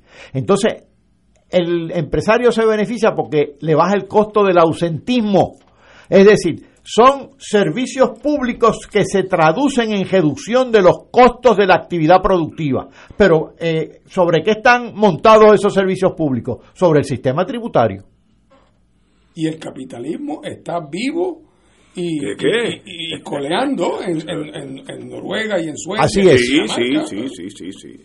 No, no, el capitalismo, eh, como decía Juan Manuel García Pasaraco, el problema es que hay dos tipos de capitalismo, capitalismo, como tú acabas de decir, y el capitalismo salvaje, que le bajaría los sueldos a los empleados, no tendrían di- días de, Oye, de descanso, ¿sabes? Y es un capitalismo, es un capitalismo con un sistema público de salud extraordinario, con un sistema educativo público extraordinario. Ya son, ya esos son otros 20 pesos, ¿no? Oye, además el dato, creo que no sé si lo mencioné una vez en este programa, pero lo leí y me sorprendió cuando lo leí hace varias semanas. En Suecia, las planillas de contribución sobre ingreso de cada ciudadano son documentos públicos. Yo puedo mañana entrar y averiguar, ver la planilla de Ignacio del año pasado. Si tú quieres mantener a todo el mundo honrado, ahí tú tienes un sistema. Eso es un sistema de fiscalización extraordinario. Vaya, no hay mejor desinfectante que la luz del sol.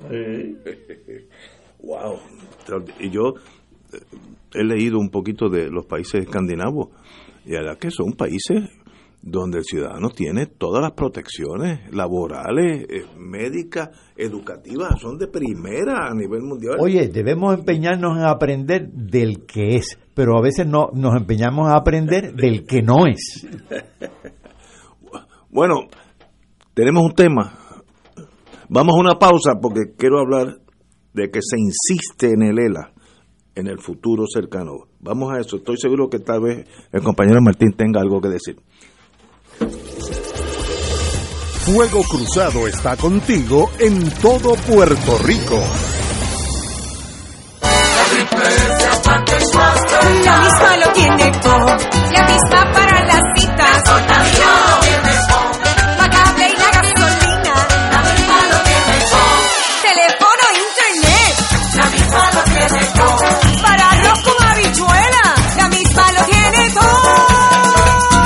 Beneficios varían por cubiertas. Ciertas condiciones de salud para ser elegible. Triple S Advantage es una organización de cuidado coordinado con un contrato con Medicare. La afiliación a Triple S Advantage depende de la renovación de contrato. Todos los jueves Radio Paz y la Administración del Seguro Social te ofrecen un espacio informativo para orientarte y aclarar todas tus dudas sobre los derechos, requisitos y obligaciones para poder disfrutar de sus beneficios. Plantea tus preguntas por el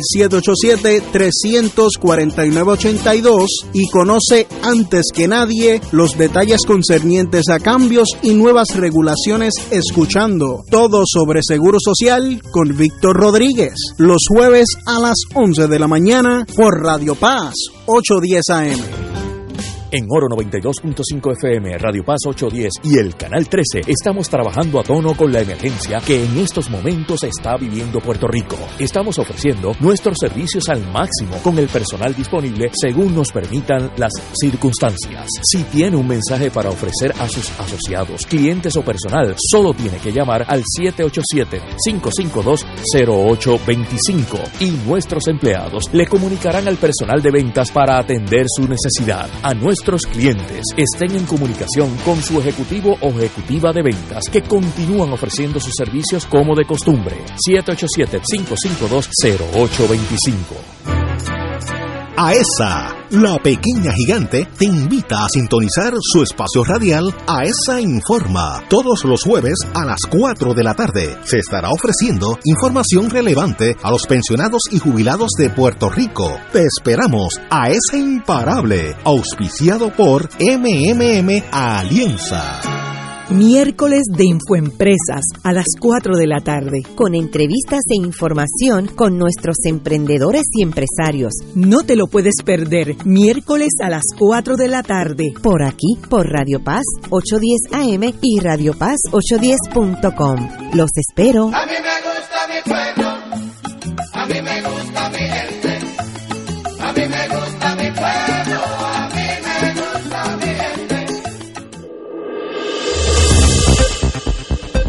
Y ahora continúa Fuego Cruzado.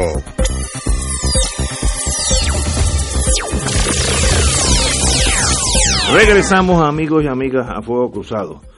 El presidente de la Cámara de Representantes, el señor Hernández Montañez, reaccionó a la propuesta que han circulado constitucionalistas en torno al próximo plebiscito, in- indicando que en cualquier consulta sobre el futuro político de Puerto Rico, tiene que estar incluido el Estado Libre Asociado, ELA, como está.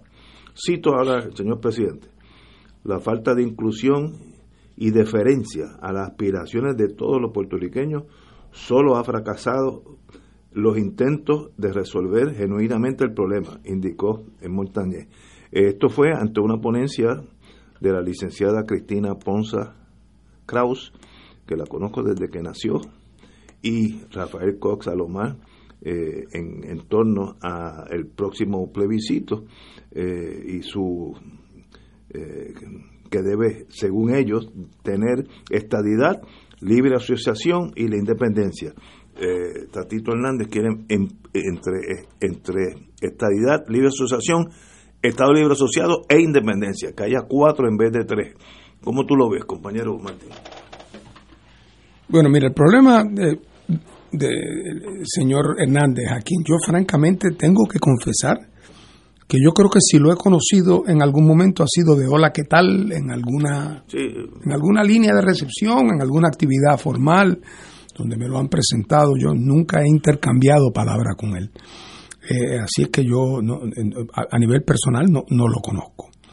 Pero sí puedo afirmar por sus hechos que desde el punto de vista de la coherencia ideológica,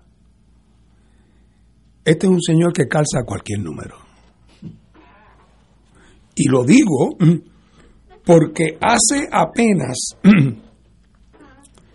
unos meses, a principios de este año, del 2021, la Cámara de Representantes, presidida por él, aprobó una resolución presentada por él en apoyo al proyecto que Nidia Velázquez había presentado en el Congreso de los Estados Unidos para llevar a cabo una asamblea constituyente, eh, una asamblea de estatus en Puerto Rico, que esa asamblea negociara con el Congreso eh, de los Estados Unidos entre alternativas que estuvieran fuera de la cláusula territorial.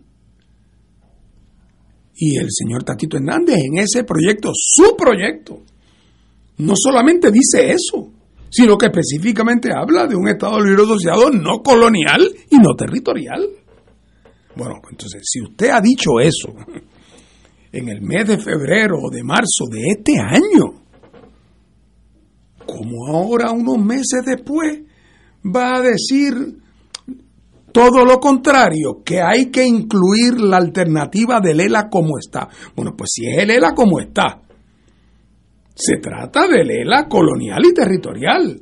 El único otro posible ELA, no digo según yo, según el Congreso, el presidente y el Tribunal Supremo de los Estados Unidos, sería alguna forma de libre asociación en que Puerto Rico deja de estar bajo la jurisdicción del Congreso de los Estados Unidos estaría vinculado con un tratado en el que Puerto Rico disfrutaría de una soberanía propia y no sería una condición de subordinación política y dejaría de ser un territorio de los Estados Unidos.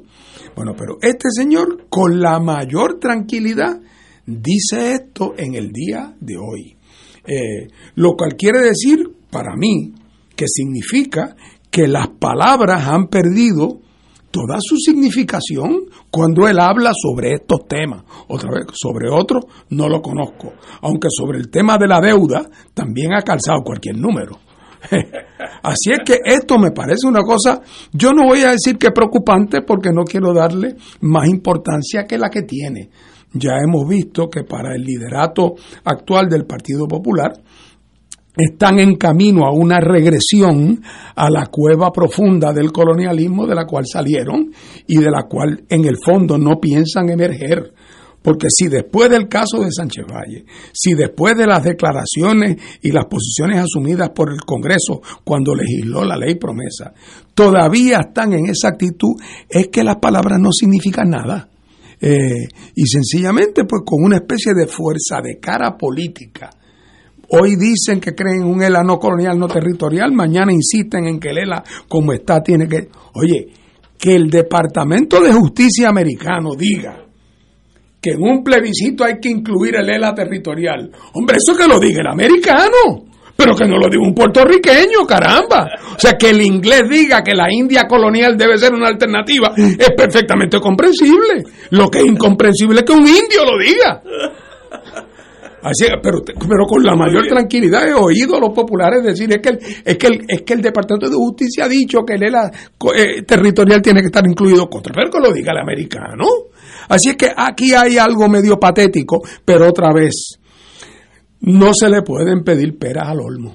En este ámbito de la cosa ideológica, el Partido Popular es un partido irremediablemente casado con el colonialismo eh, y incapaz de poder superarlo por razones políticas y también pienso yo ya por razones que están metidas en el tuétano de los huesos eh, de una condición de dependencia que no les permite ver otra alternativa que la de la subordinación.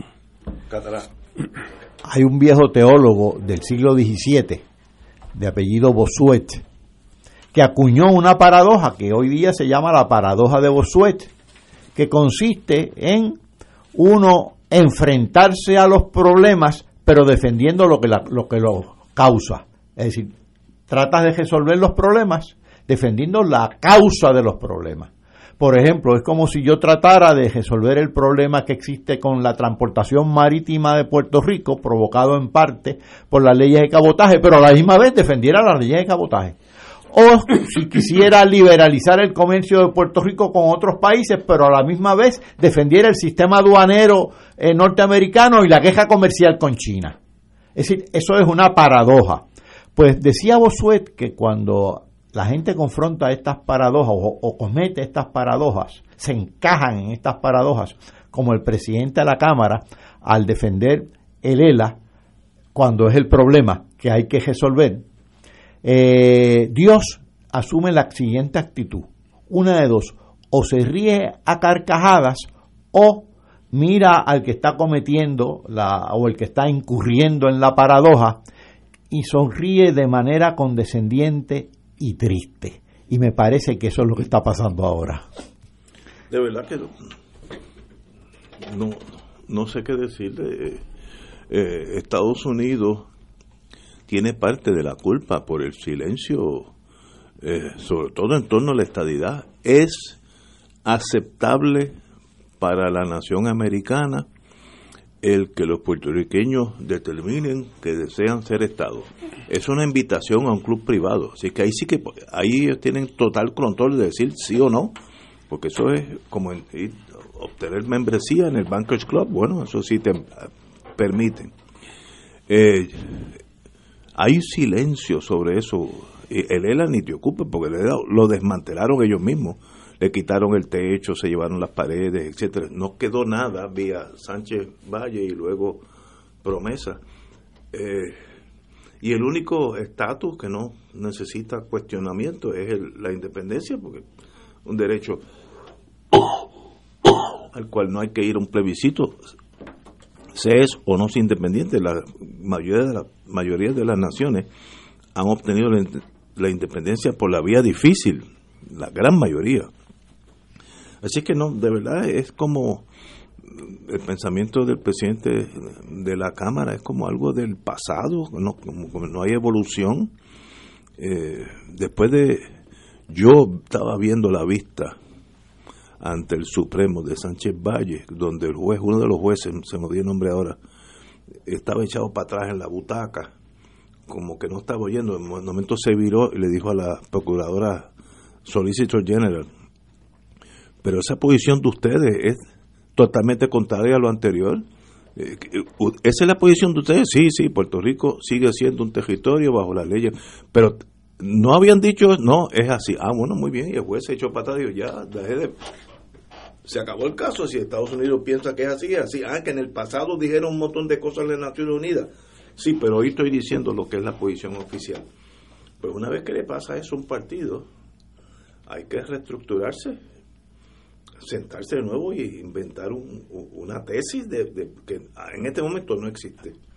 ¿Qué se hace con esa realidad? Yo no sé, no sé. No. Oye, Ignacio, ¿tú no crees que, que postular el, el Estado Libre Asociado como está, que es inexistente, es casi casi como postular eh, como alternativa de estatus el ingreso de Puerto Rico a la Unión Soviética, que ya dejó de existir hace tiempo. A la Unión Soviética.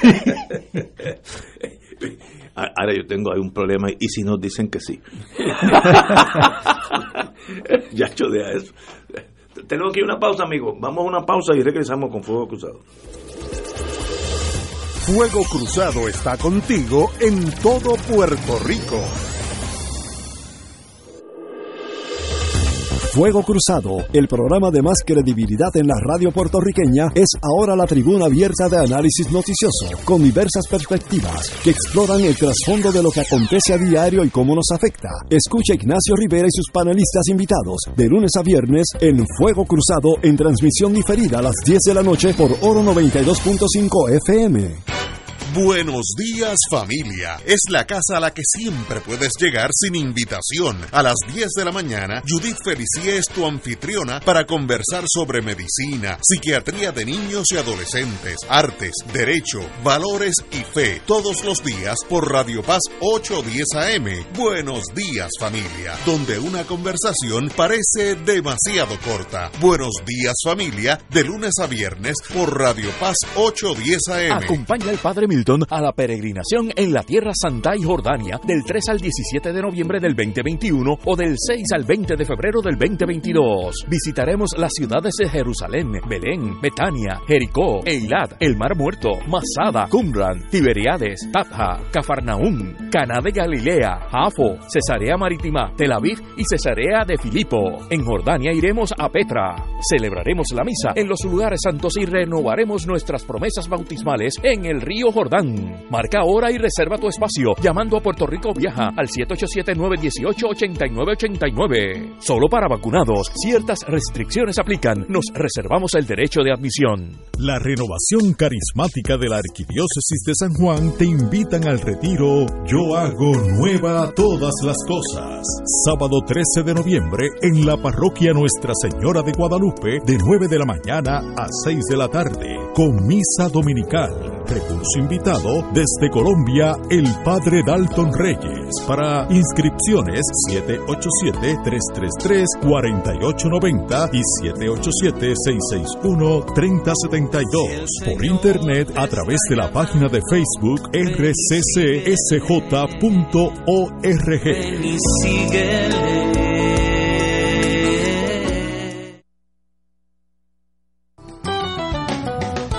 Escucha los sábados a las 5 de la tarde para servirte un programa del Colegio de Profesionales del Trabajo Social de Puerto Rico con los temas de interés a la comunidad. Recuerda, los sábados a las 5 de la tarde para servirte por Radio Paz 810. Y ahora continúa Fuego Cruzado.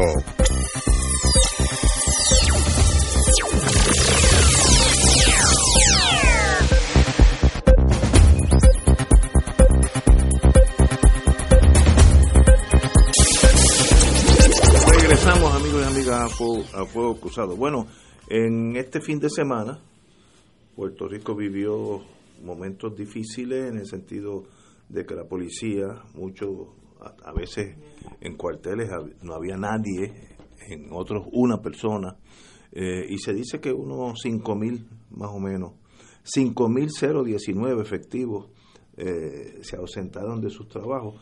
En Puerto Rico hay como 10.000 en este momento. Así que más o menos 50% de los policías decretaron un paro. Eh, llaman el blue flu, porque ellos no pueden tener una huelga así como se conocen, pero se enferman y es el mismo resultado.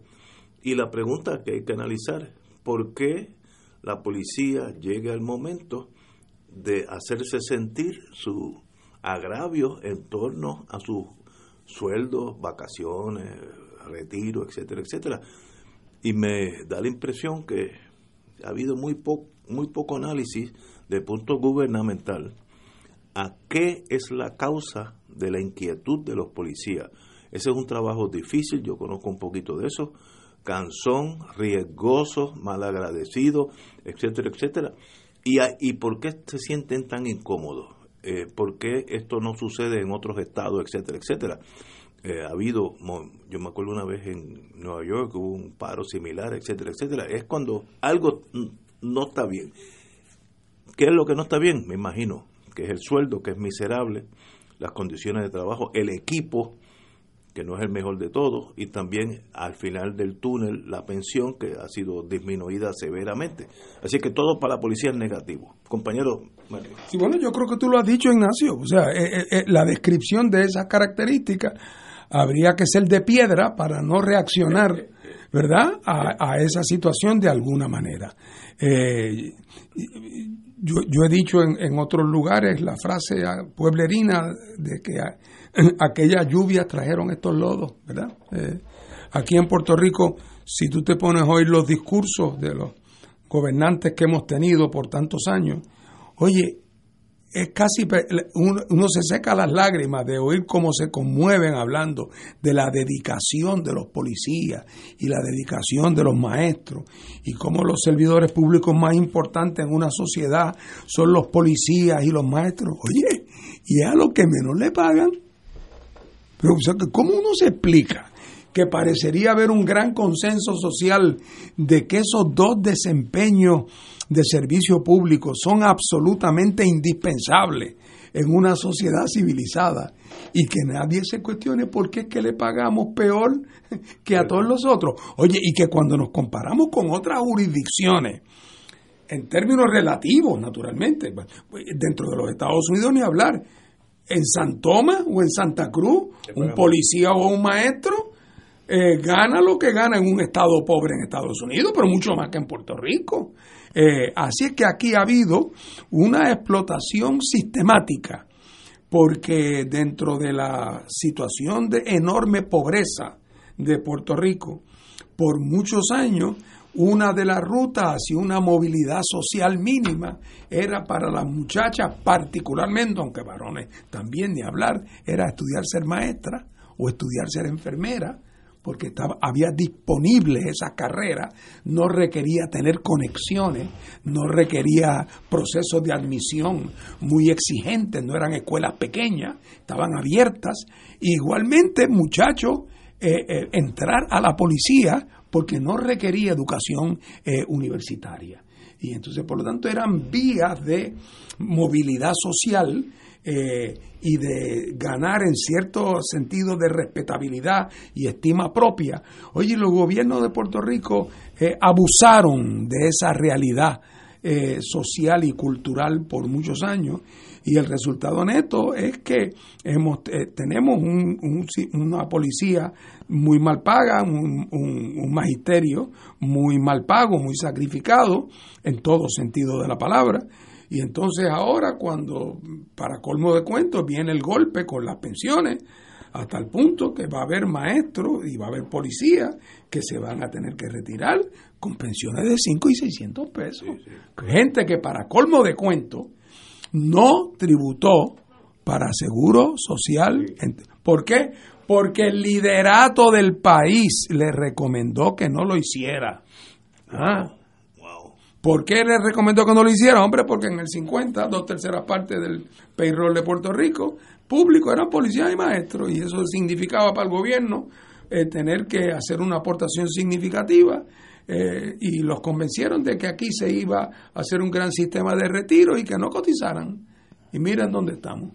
Eh, y eso fue Muñoz Marín en el 50 y luego en los 90 cuando se presentó legislación para volver, para meter la policía, el gobierno de Rosselló eh, tampoco lo promovió. Eh, así es que el gobierno es directamente responsable. Ah, que lo ideal es que esto no desembocara en una situación tan espeluznante como el que 5.000 policías se, se ausenten de las calles de Puerto Rico. Y sabemos que además esto fue un fin de semana especialmente violento, no que yo diga que esa violencia se debió a la ausencia de policía, porque la gran mayoría de esos crímenes fueron crímenes de acecho, que probablemente hubieran ocurrido igual estando los policías patrullando o no. pero eh, no cabe duda de que es dramático porque uno eh, asocia a los policías como los guardianes del orden eh, y como los guardianes de la legalidad y en Puerto Rico las acciones concertadas de huelga están prohibidas para los empleados públicos y la realidad es que estamos ante una acción concertada. Nadie, nadie firmó un documento o habló por un micrófono diciendo hago un llamado a que no se presenten, pero esto es indicativo de hasta qué punto eh, los policías, y ya lo veremos con los maestros, están con la espalda contra, con la, espalda contra la pared eh, frente a gobiernos que les han fallado de manera dramática a lo largo de muchos años y ahora la sociedad paga el precio de ese abandono por parte de quienes nos han gobernado de, de haber tratado con justicia eh, y con eficacia a un recurso que de verdad es de los más importantes en cualquier sociedad, que son los maestros y la eh, y de las enfermeras puedo decir lo mismo. Eh, Exactamente lo mismo. Oye, una nota histórica, Fernando. Ahora recuerdo que en el 1944 el gobernador Togwell vetó un proyecto de, los, de estos sistemas de retiro y dijo dos cosas. Uno, que crear distintos sistemas de retiro iba a propender a la desigualdad entre unos y otros. Y dos, que estaban diseñando los sistemas de retiro donde, donde los beneficios eran estatutarios y no sobre bases actuariales. Y ahora lo estamos pagando. Y los que han quedado en el fondo del saco en estos sistemas de que se han creado aquí han sido precisamente los maestros y los policías, que como tú dijiste, tampoco cotizan al seguro social. Pero ha pasado algo más que a mí me da la impresión de que también ha deteriorado al, al cuerpo policíaco. Eh, esto no tiene que ver con la con lo que estamos discutiendo, pero es que este Departamento de Seguridad Nacional que cobija a la policía como que los ha, como que ha subsumido al Departamento de Policía. Yo recuerdo que antes el superintendente de la policía como que figuraba prominentemente. Yo no sé quién es. Yo no sé quién es.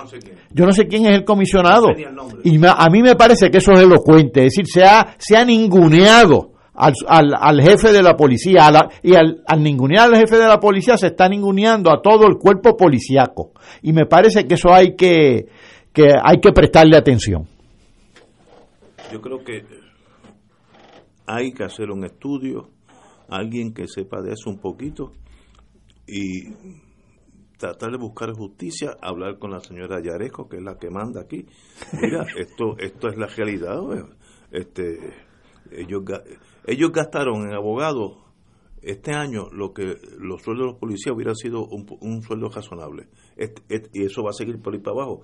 El, el, problema es que los seres humanos son tan hábiles en la supervivencia que en estos días salió en la prensa que el jefe de la policía estaba terminando el empleo de cuatrocientos y pico de policías que han desaparecido no es que han desaparecido, es que se buscaron otros trabajos. No, no es que vino un platillo volador y se lo chupó. Un día no, un día no volvieron al trabajo. Exacto. Muchos se han ido a Estados Unidos como policías. Eh, yo tengo parientes que hicieron eso y le ha ido muy bien la vida. Eh, digo, tú no puedes comparar la economía de Estados Unidos con la de, o de algunos estados como Texas, Nueva York, eh, con Puerto Rico, eso es obvio que no va a ser igual pero hay que tener por lo menos algo de, que se sientan cobijados por el gobierno. Si se sienten abandonados, viene lo que pasa en el, mundo naval, abandon ship, pues en el momento que consigo trabajar con una compañía de seguridad, General Electric contrató un montón de ellos, porque la policía tiene la ventaja que tiene buen entrenamiento con armas en seguridad, cuándo intervenir, cuándo no intervenir. Son gente preparada y ya tú tienes a alguien que, que no va a ser un loquito y dele un macanazo a una señora que entre por allí, eh, porque tú sabes, esos guardias de, de privados, el, el, nivel educativo de entrenamiento, vamos a ponerlo así, es mínimo, mínimo.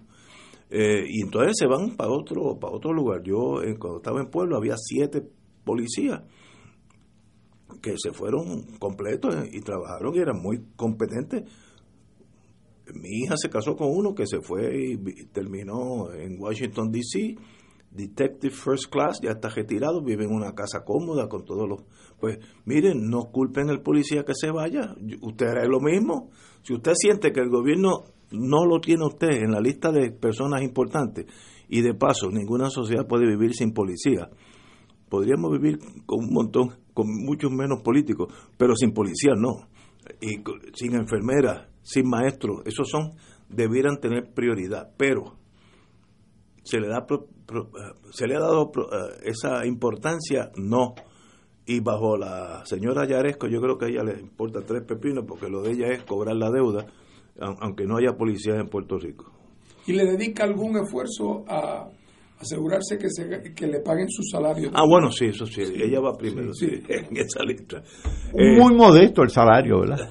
bueno yo estoy dispuesto mira por la mitad para que tú veas por la mitad yo lo hago Sí, e- ella, por ejemplo, la gente dice que ella nunca ha definido los servicios esenciales, pero yo creo que ella definió su salario Esencial. como un servicio esencial enseguida. Bueno, Costco aumenta su salario mínimo a 14 dólares. Eso en Puerto Rico es un montón.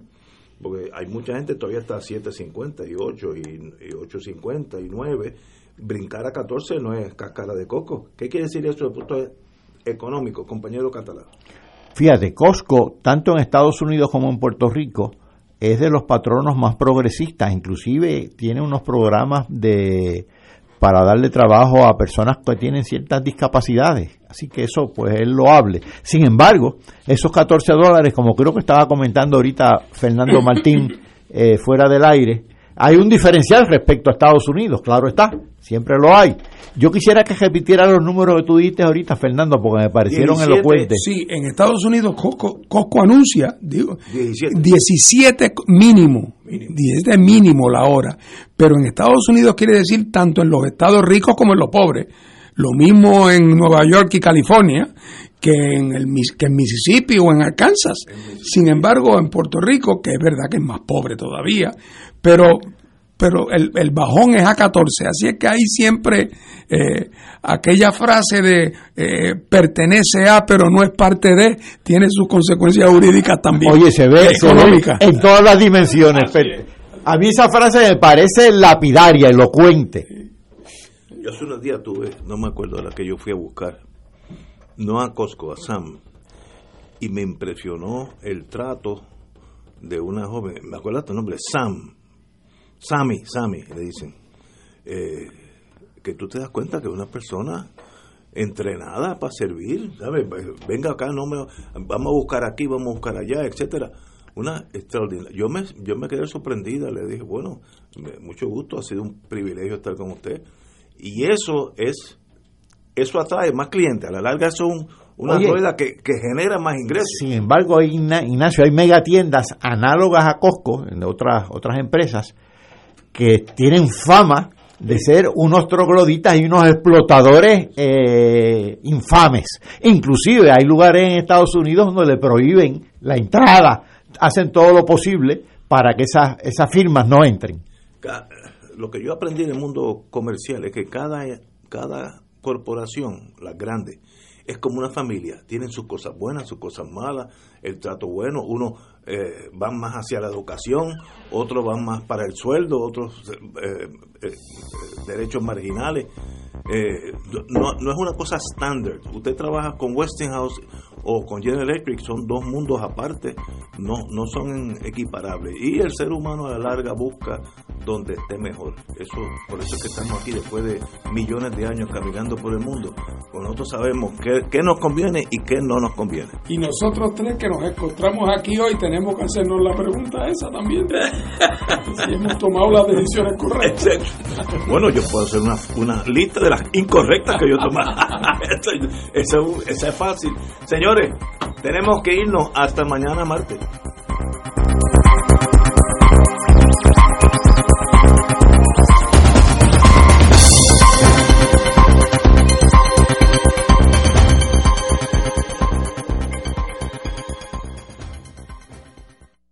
Esta emisora y sus anunciantes no se solidarizan necesariamente con las expresiones vertidas en el programa que acaban de escuchar.